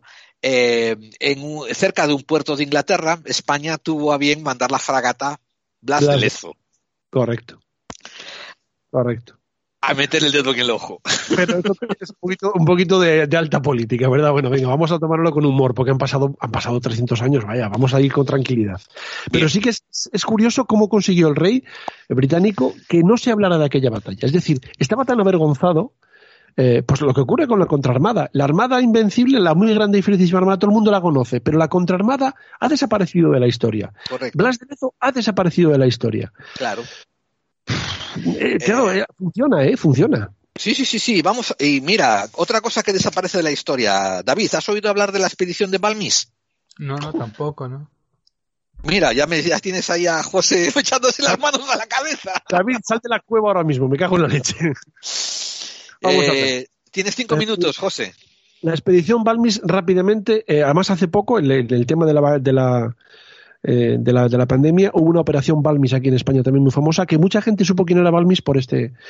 Balmis era un médico, creo recordar, español final del siglo XIX, principios del siglo XIX. Correcto. Eh, es, una, es, una, es una expedición organizada exclusivamente para llevar a las colonias, mal llamadas colonias, es decir, a las provincias de ultramar, la vacuna Sí. de la viruela. Es decir, es la primera vez que los españoles llevan una enfermedad a Sudamérica y a, y a- y a Hispanoamérica, digamos, a sabiendas. Nunca había ocurrido. Cuando llevaban la gripe o llevaban la, el- el- la rubeola, la varicela, la viruela, el sarampión, era sin saberlo. Ahora lo llevan a propósito. ¿Por qué? Porque quieren vacunar a todos los súbditos del rey, todos. El propio inventor de la vacuna, eh, Edward Jenner, dice Jenner. que nunca se ha visto nada parecido a eso en ningún momento de la historia. Es decir, Un movimiento humanitario tan poderoso. impresionante. Va una serie de barcos con una serie de niños infectados de viruela, que esos son los putos héroes, no Balmis, sino los niños, los niños de, de orfanatos que, iba a decir ceden, no ceden, son cogidos de voluntarios forzosos para llevar Sí. la, la enfermedad allí y con esa enfermedad de esos niños se vacuna a la gente de Sudamérica, Filipinas, etcétera, etcétera. Eso se hace a principios del siglo XIX. Correcto. El barco Mm. sale en 1803. Perdón, eh, eh, claro, antes de la guerra, antes de la guerra de independencia. La guerra de independencia marca el final del dominio español en todas esas zonas porque, eh, claro, los, movimientos independentistas aprovechan que España está muy complicado con el tema de, de Pepe Botella, Pepe Botella, de José Bonaparte, etcétera, etcétera, y aprovechan ese impulso para conseguir la independencia. Pero antes de eso, los españoles les han dejado su regalo, que es la inmunidad de la viruela. Una enfermedad que mataba muchísimo y además indiscriminadamente, tanto a reyes como a porqueros, mataba a todo el mundo. A todo el mundo. Y ahí salió eh, de La Coruña, el 30 de noviembre de 1803, la corbeta María Pita. Hey, María Pita, ¿eh? la otra que le dio por, por el rabo a Nelson cuando vino con su contraarmada. Fíjate cómo se enlaza todo. Y iban dos cirujanos a bordo, cinco médicos, tres enfermeros y 22 niños expuestos a la viruela. Y hicieron tours por Sudamérica y llegaron hasta, hasta las Filipinas, como dices tú. Una de las mayores iniciativas de vacunación jamás emprendidas eh, y con los medios que había en aquel momento. Claro, sobre todo, tú date cuenta del, del trasfondo de todo esto. Es decir, estás llevando a, unas, a una población de gente a la que tú has saqueado, genocida, no sé cuánto tal, les estás llevando la vacuna, cuando en muchos sitios de Europa no la tenía todavía. Más, más detalles que mencionaremos. David, tú, tú eres nuestro grupo de control. Eh, Vale, vale. Que, sabes y que no sabes, ¿ok? Eh, tú sabes que tú sabes que el inglés, creo que fue Cook, eh, en- descubrió la Antártida, ¿no? Hmm. Vale. Pues antes de él, como 50 años antes, un español ya había tocado la Antártida, la había mapeado y no se le da puto crédito. No lo tengo, no tengo el dato delante, eh, lo voy a buscar. ¿Tú te acuerdas de quién era, eh, José? Pues vamos a ver, es que yo pensaba que estabas hablando del, del- de un famoso barco que se supone que llegó allí, eh, pero mucho, mucho antes de eso, eh, el, navío San Telmo, al mando de Rosendo Porlier, que se perdió eh, hacia 1820 más o menos se perdió, cuando iba a sofocar una revuelta en Lima, se perdió y se cree que se llegó a refugiar en una isla que pertenece a la Antártida y tal, pero bueno, no se encontró, el, navío se llamaba el San Telmo. Seguramente tú me hables de Gabriel de Castilla, ¿verdad? Sí. Sí, sí, sí. Lo que pasa es que lo de Gabriel de Castilla no está en absoluto demostrado. Lo de Rosendo Porlier tampoco. Pero sí es verdad que la expedición eh, británica y la rusa, que llegó unos días antes, sí que están, eh, sí que están realmente demostradas que estuvieron allí. Lo otro, pues igual es parte de la leyenda dorada, me atrevo a decir. Mm, No sé, lo dudo porque últimamente se han encontrado referencias escritas del siglo XVI que hablan ya de, los descubrimientos de, de- de Gabriel de Castilla. Y, o sea, es cierto que no hay connotación fehaciente de que él llegó ahí, plantó una bandera, pero es probable de que basándonos en la ruta que llevaba su barco, era posible que hubieran tocado eh, punta de la Antártida antes que Cook. Lo que pasa es que me parece a mí que las noticias inglesas vuelan más rápidas que las españolas. Lo que también es cierto, David, y déjame saber si has sabido de esto, eh, cuando tú sabías que cuando los ingleses eh, usaron a Australia como su colonia penal, eh, esto es por la gente si no lo sabe, ¿no? Esto, los ingleses usaron Australia como una colonia penal y mandaron ahí a un montón de prostitutas, ladrones y tal para hacerlos de colonos, ¿no?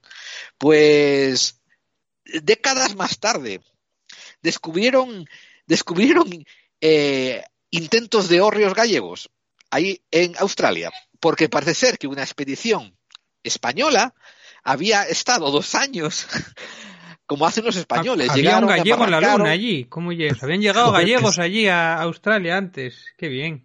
Qué bueno. Claro, No sé Cuando de qué te llegaron- extrañas. cuando llegaron, cuando llegaron los, eh, los ingleses a, a Australia, bueno, pues estaban ahí unos, unos nativos australianos, unos aborígenes australianos y tal, y dijeron, "Va, va, habláis, habláis alguno, habláis algunos inglés, sois todos de, de Australia, y se oyó por el fondo, hombre, todos, todos no, eh. y había una pulpería allí, joder. Lo que parece, lo que parece que es cierto es que es que un grupo de exploradores eh, españoles y entre ellos gallegos, pues tocaron tierra durante durante unos años, repostaron unos años en, en, en, en Australia y como siempre, ¿eh? jangueando, como dicen los, los mexicanos, los, los, los tejanos, ¿no? Que quiere decir, tomándose unas copillas ahí con los nativos, pues enseñaron a hacer hórreos y ahí quedaron unos cuantos. Alucina, vecino. Es fantástico. Pero vamos a ver, es que estas noticias no te las puedes tomar más que como lo que es una anécdota. Pero sí es verdad que hay cosas que han hecho los españoles y que se. Y que se, vamos a ver, la, la polémica de quién descubrió América, lo que hablabas tú antes. ¿Quién descubrió América? Pues seguramente llegaron los, eh, los vikingos antes. Pero es que antes de eso llegarían los japoneses. Y antes de eso llegarían los, los de Papúa Nueva Guinea, no lo sé. Pero ¿quién descubrió América? ¿Quién descubrió América para Occidente? Colón. No te pongas, te pongas como te pongas. No me importa que sea mm, de Barcelona, de Nápoles, de, de Génova o que sea de Sevilla, me da igual. Que la expedición española que lideraba Colón fue la que... Con fue la que- dinero. Colón había estado en, en Portugal pidiéndole dinerito al rey de Portugal. Y el rey Y le dijo Portugal, Nanáis. no, que no, que eso era una tontería. Y llegó a España y la reina. ¿Sabes qué ocurre también? Es importante entender por qué Colón fue a América y por qué la reina le dio dinerito. Mm, unos poquitos años antes, los turcos habían tomado Constantinopla. Eh, mm, se llama Estambul ahora. Bueno, ¿qué ocurre? Que las, las rutas caravaneras hacia las especias de- de- del este de Asia eh, estaban interrumpidas por el tema de los turcos. Entonces, a la reina le venía muy bien conseguir un camino por el otro lado. Lo que no sabía, no tenía idea que había en medio, había un continente. Pero el motivo es ese. Y otro motivo muy importante, que es el de la conquista. ¿Por qué se conquista el Nuevo Mundo? ¿Por qué se manda soldados allí? ¿Por qué se manda eh, huestes, aunque sean privadas, pero por qué se manda allí? Porque ya se ha conquistado Europa. Perdón, ya se ha conquistado eh, España, eh, acabado con Granada. Entonces, hay un montón de soldados que no saben qué hacer de hecho, yo creo que si no se hubiera conquistado América, si no se hubiera encontrado América, se habría continuado la reconquista hacia el sur, por África. Tengo esa idea. Eh, lo cierto fue que, mira, lo cierto es que acercándonos hacia el siglo XX, Estados Unidos, que dependió de España para su independencia, nos manda al traste y nos hace la putada de Cuba. A partir de ahí empieza una guerra, una guerra de difamación y una guerra de contrastes, y no solo eso, nos cayó el San Benito, ¿te acuerdas? De la, de la, de la, de la La gripe gripe. española. Por, porque eso nos pasa por decir la verdad, ¿ves? Claro. Se llama gripe española porque España era el único país que no estaba en la guerra mundial y por lo tanto, el único país afectado y por lo tanto fuimos los únicos que dieron los datos reales de lo que estaba pasando. Todos los demás, como estaban en mitad de la guerra, no querían dar datos de víctimas, etcétera, para no eh, perjudicar la moral de sus tropas, etcétera, etcétera. Entonces la- se quedó con la gripe española, pero en Claro. absoluto. En hemos- absoluto. Lo hemos hablado tú y yo eh, cuando hablamos que fue de los años 20. Fue la gripe de, de, eh, americana, la gripe La, de la gripe americana creo que era de, no sé si de Kentucky o de Kansas, un sitio, Kansas, un sitio no- no con K. Sí. Bueno, pues que- tenía que haber sido así. Pero eh, tampoco importa de dónde fuera la gripe, si fue una, fue una experiencia traumática como lo está siendo la nuestra de Bueno, pues si no importa, no la llamemos española. la gripe china. Nadie dice la gripe china porque, hostia, China, Oh, cuidado, no, ¿eh? Trump intentó, ¿eh? Trump intentó y la llamó Kung Flu. O sea, olvídate. no, me, no me jodas. O sea, Con to- flu. esto, Con flu Sí, le sí, llamo, sí. a eso no sé, con flu y en, qué- en rueda de prensa delante de la CNN, eh, Trump dijo, esta gripe, esta flu, esta gripe china, esta Kung Flu, y todo el mundo se echó la mano a la cabeza diciendo, Kung- ay, Dios mío. qué- con flu que Kung Fu ah de Kung es Fu. un juego de palabras llamándola Kung Fu. Fu. mía, vaya ingenio, vaya ingenio, festival del humor de Trump. era- sí, te digo, no tenemos pesadillas todavía de, de este hombre. Esto, hablemos del siguiente entonces de lo que nos queda de, de, de lo que es leyenda negra, porque te voy a hacer, te voy a decir unos datos, ¿eh? Esto, cuando perdimos Filipinas, el, eh, uno de los líderes de la reconquista de Filipinas en 1962, el tipo se llama Monte Arruit, eh, perdón, Monte Arruit, el, el, fue el lugar donde capitularon. Está cerca de Melilla. Por eso, no, no, mo- no, bueno, sí. eh, uno de los líderes de la de la de la independencia, si no recuerdo mal, es Felipe Navarro, pues eh, dijo que en 1962 le dijo a la CBS que lo peor que le pudo haber pasado a Filipinas era haberse librado de los españoles porque le cayeron encima los americanos. Eso lo declaró él a la CBS. Eh, esto no quiere decir, ¿no? Que a lo mejor no tenían que haber aspirado a librarse de los españoles. Pero él lo que sí dijo es que mala suerte tuvimos que sacamos los españoles y nos entraron los americanos y nos fue mucho peor. Y Yo sin no embargo, esto no se habla. Americanos, claro, Eligieron- los americanos van, van siempre a lo que van, evidentemente. Y Eligieron esto es muerte. paralelo también a lo que le, esto es paralelo a lo que le pasó a Cuba, ¿verdad? También. Ya os acabo de decir que Cuba la intentaron comprar varias veces, España dijo que no, y aprovecharon el- la excusa de la, de la explosión del Maine, del acorazado Maine, que se sabe que fue una explosión en la, caldera, eh, Pulitzer y, y, Hearst, los dos, directores de los, más importantes periódicos de Nueva York, el New York Herald y el New York World creo que eran, empezaron una especie de, escalada a ver quién era capaz de man- mandar más mierda a los españoles. Es decir, eh, profundizando en esa leyenda negra, hasta que consiguió que la opinión pública americana estuviera a favor de la guerra a los españoles, cosa que los americanos no querían, no querían O sea, guerra con los españoles. Fake news hicieron esa falsa bandera, básicamente. Claro, eh, hay, hay una película, hay una película, eh, El Ciudadano Kane, de Orson Welles, en la que aparece más o menos esa, esa imagen. Es decir, eh, Orson Welles, que es director de un periódico, manda, perdón, el Ciudadano Kane manda a un, respons- un corresponsal de prensa a Cuba y le, y le llama, le manda un telex, el, el- le manda un WhatsApp, el de Cuba y le dice, oye, que, que aquí no hay, que aquí no hay guerra, que qué hago yo, me vuelvo otra vez para, para Estados Unidos. Y le dice el señor Kane, le dice, no, no, qué- quédate ahí, que yo te mando la guerra.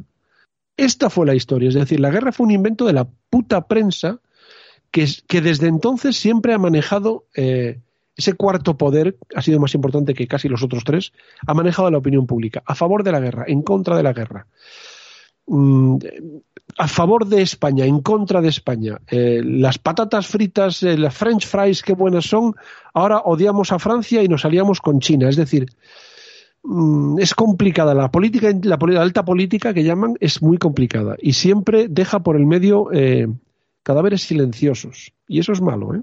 Bueno, José, esto para ir cerrando ya esta larguísima exposición, porque has estado casi dos horas, te hemos Bueno, estado abusando casi dos horas. Sacáis temas, me sacáis temas, pues si claro, yo me tiráis de la lengua, ¿qué voy a hacer?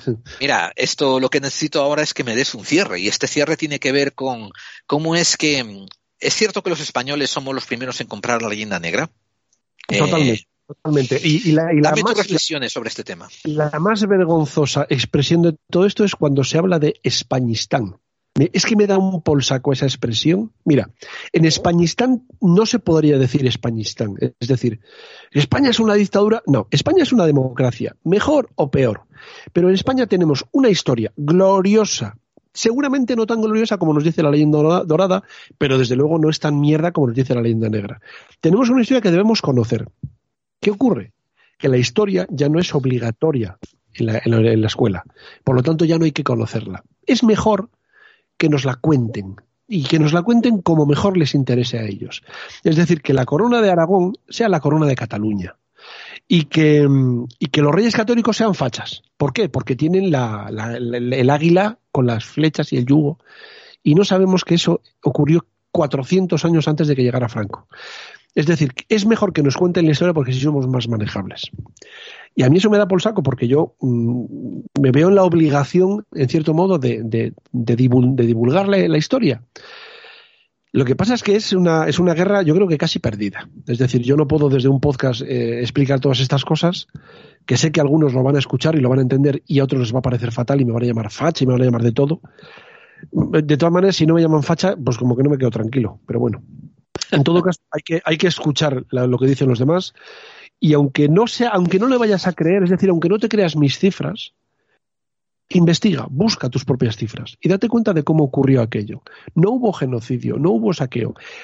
¿Por qué? Una reflexión, eh, Gerald, ¿por qué eh, América del Sur y América y Centroamérica está peor que América del Norte?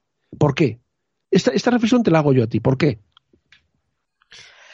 A mí, em, bueno, Cla- por la injerencia de Estados Unidos en mayor medida, yo creo. Además es que hicimos un programa hace muy poco hablando de eso. Dos cosas, dos cosas. Em, por desgracia, por desgracia, Latinoamérica, Suramérica, pasó por un tiempo, por un periodo que ellos llamaron de descolonización, que fue de independencia, pero esa descolonización ocurrió a manos de una burguesía muy interesada, que no tuvo ningún reparo en vender a la nación al mejor postor.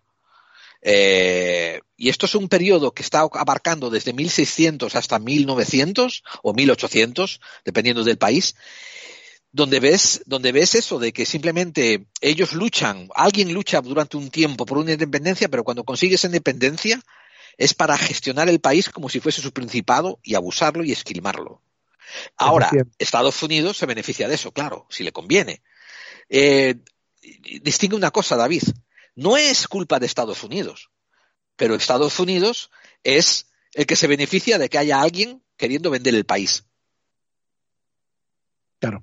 Y, Te paso y la pelota, José. Yo tengo otra, otra idea que yo no sé si estaréis de acuerdo. Eh, yo no considero que los eh, nativos americanos del norte o los, o los habitantes eh, americanos del norte sean menos capaces que los americanos del sur. Pero sí es verdad mm, que Estados Unidos es un gran país, un país enorme, compuesto por 50 o 51 estados, no recuerdo. Es- en Centro y Sudamérica eran tres virreinatos y cuando llegó la independencia se convirtieron en 20 países. Esa atomización de los virreinatos fue muy peligrosa porque, Claro. porque mm, restó poder, es decir, tenías un puño y de repente lo convertiste en cinco dedos. Eso es un problema. Hubo un proyecto de Francisco de Miranda, que es un personaje muy curioso también, eh, un criollo, que, mm, eh, creó, digamos, tuvo la idea de crear la Gran Colombia. La Gran Colombia era eh, una, reunión de los de cuatro grandes países del norte, de Sudamérica, eh, Bolivia, Vene- Venezuela, Ecuador y yo no sé cuál es la otra, bien. Con presidente creo que fue Simón Bolívar, por supuesto. Pero ¿qué pasa? Que Gran Bretaña excitó las ansias independentistas de todos los pueblos de aquella zona para evitar que ese país se creara. Eh, Creo que fue el presidente americano el que dijo que ese país era muy prometedor, pro- prometía ser un gran país en el futuro, porque tenía mucho poder, tenía mucho poder económico, mucho poder, eh, muchos habitantes, etcétera, etcétera. Incluso algunas de las zonas del actual Brasil también pertenecían a, esa gran Colombia. El caso es que yo creo que Sudamérica y, y Centroamérica están peor que Norteamérica porque están divididas. Imagínate lo que sería una unión, no una unión europea, sino una unión americana real, como la Unión Europea, pero en la que estuviera desde México hasta Chile y Argentina. Bueno, hubo proyectos de eso, ¿eh? Hubo una, una especie de proyecto de unión monetaria entre ellos y tal. Y sé que hubo estu- estudios y tal, y, y lo que pasa es que parece que no se pusieron de acuerdo al final. Es, exactamente, es imposible porque allí hay muchísimas sensibilidades muy diferentes. Eh, hablo de política, ¿eh? no hablo de economía, es decir, eh, a, a- a muchos dirigentes les interesa que su... E intervención externa. ¿eh? Claro. A estas alturas, Estados Unidos miraría eso como un peligro. No, es que Claro. a- repartiría democracia por todos esos países de nuevo. Bueno, pero Estados Unidos está ahora mismo en un momento en el que no le faltan dedos para tapar agujeros en su muro, por lo tanto, Sí, también. creo que si hay algún momento en el que puedas hacer eso es ahora. ¿Pero qué problema hay? Pues que en Bolsonaro, mm, eh, perdón, Bolsonaro, en Brasil eh, gobierna Bolsonaro de extrema derecha y en Perú gobierna el hombre este del sombrero gigantesco que es de extrema izquierda. ¿Cómo pones de acuerdo a esos dos tíos? Imposible. Entonces, Bueno, no sé qué me, no sé qué intuyo que Bolsonaro no, no le queda mucho, ¿eh? De gobernar. Bueno, pues vendrá, pero igual, si es que el problema es, y, y- cómo pones de acuerdo al, al- al presidente de, de Argentina con el, el López Obrador del norte que quiere que los reyes católicos... Es que, no, los claro, si, católicos- si lo comparamos con la Unión Europea, fue Alemania ponernos todos de acuerdo conmigo. Entonces es más fácil también, ¿no? Yo creo que tenemos, tenemos más historia común eh, en la vieja Europa que, la, que el Nuevo Mundo. Más historia común. Porque la historia común que tenía el Nuevo Mundo era la historia con los españoles. Y esa historia se ha intentado cambiar, se ha intentado eliminar, tergiversar, para, para que pareciéramos no como lo que les unía, sino como lo que les torturaba. Y yo no creo que eso fuera así.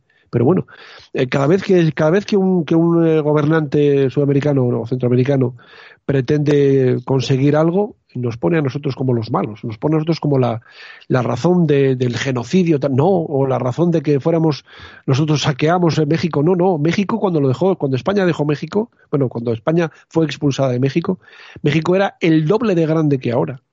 Lo que pasa es que fueron muy mal, muy mal gestionados y perdieron la guerra con los Estados Unidos. Pero es que además eso, además de eso, ahora mismo eh, hay una serie de, de gobernantes en México que son aún peor que los españoles. Y ya es decir, y ya es decir. Bueno, pues José, gracias por unas dos horas maravillosas. Han sido eh, impagables, te lo agradecemos de todo corazón. Em, recordamos que José el Inmortal es el director y presentador del podcast mm, Después de Medianoche, antes de Medianoche, que ahora ya ha pasado tanto tiempo que es casi después. Estaría bien que si, vuelves, por iVoox. que si vuelves lo llames eh, después de medianoche o algo así. Es verdad, cuando vuelvas. Yo no, no a Gerald, si algún día vuelvo, en el programa en el que salga Gerald se llamará Después de Medianoche. Qué bien. Brillante. La- más que nada, ¿sabes? Pues esto os aconsejo a todos que paséis a escucharlo. Todavía tiene cientos de, de- de entregas en Evox y aún lo podéis disfrutar. De hecho, David y yo estuvimos hablando hace unas semanas de que todavía te escuchamos algunos programas Sí, sí. de historia que hiciste sobre Israel y sobre Palestina y Sí, sobre sí. diferentes temas. Y todavía son completamente vigentes, o sea que son una fuente maravillosa que dejaste Sí. en la biblioteca. Es lo bueno que tiene la historia, que eso no caduca, claro. Yo tengo la idea de que el año que viene, el verano que viene, si estoy, este verano he tenido un problema familiar eh, grave, eh, ya se ha solucionado, pero ha sido un problema complicado. Y, y el, año- el verano que viene voy a hacer la ruta en bicicleta que tenía pensada para este verano y la voy a hacer escuchando mis. Ya sé que es un poco, es un poco, ¿verdad? Hedonista, ¿no? Sí, Auto- auto- autofelación. Quiero hacerlo escuchando todos los podcasts que he grabado porque es que ya no me acuerdo de casi ninguno. Y va a ser sí, una yo- ruta larga, ¿eh? Va a ser una ruta muy larga, porque, hostia, hay unos cuantos, Sí, ¿eh? yo normalmente a estar un año normalmente- en bici. calcula unos 15 días de bicicleta a unos 100 kilómetros diarios, dos, cinco, cinco horas diarias por 15, 50, A ver, 75. Que no me va a dar tiempo, efectivamente. que el, No, que el podcast está muy bien, pero que al final también te acaba rayando, que decir, escuchar lo mismo todo el rato, ojo. Sí, intercálalos con clave 45. Bueno, yo sé que si algún día vuelvo a hacer antes de medianoche será después de escucharme y decir, joder, qué mal lo he hecho, tengo que mejorar. Me conozco. Bueno, pues José, gracias. Ahora eh, nos acercamos hacia la recta final de Clave 45 que hacemos siempre, donde... Ah, de hecho, David, vamos a hacer una cosa diferente. Ahora tú y yo, tú y yo, vamos a empezar a entrar a dar un pequeño conversación dando bofetadas a la leyenda dorada. Mm, A la leyenda dorada eh, española que en las últimas décadas se ha, uf, se le han pegado un montón de falchas ultraderechistas, franquistas, como si fueran moscas a la mierda. Y es casi, y es muy difícil, es muy difícil encontrar el balance, ¿no? Entre defender lo defendible español sin, sin, o encontrarte a alguien que le tira basura por leyenda negra o alguien que le tira basura por leyenda dorada. Así que menudo barrezal que nos vamos a meter tú y yo, Ah, David. bien, bien, perfecto. Yo todo lo que sea criticar a... José. Está bien. Sí. José, gracias y te emplazamos para la siguiente temporada. Cuando, cuando queráis, aquí estoy. Eh, estoy esperando que eso, que me digas, oye, pues José, prepara tal cosa. Y yo ya me pongo y a mí me entretienen mucho estas cosas, de verdad Qué que me gustan mucho estas cosas. Te agradezco que me des la oportunidad de, de trabajar contigo. Muchas gracias. Un abrazo inmenso. Hasta pronto.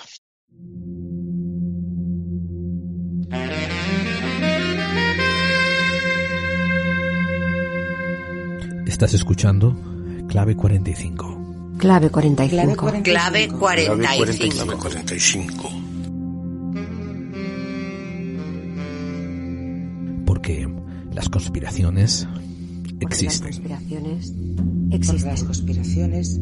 Porque las conspiraciones Porque las existen. conspiraciones, porque las conspiraciones existen.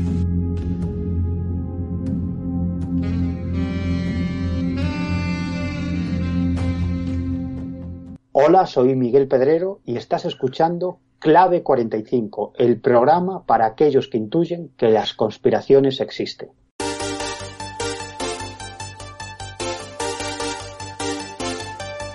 Desde lo paranormal hasta lo místico, desde lo desconocido hasta lo científico, ya estamos aquí y somos Hombres de Negro, todos los miércoles en exclusiva a las 11 de la noche en edenex.es y todos los jueves en iVoox.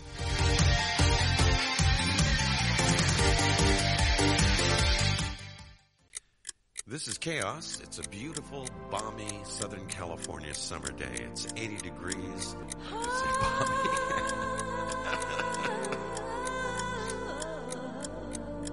Estás escuchando Clave 45.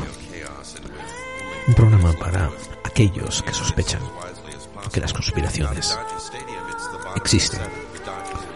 Y si quieres que este programa se emita por tu estación de radio, ponte en contacto con nosotros.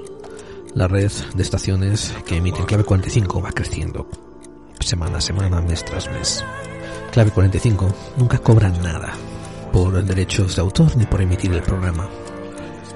Y si te animas a ser parte de la resistencia, te ofreceremos un programa formateado especialmente para radios.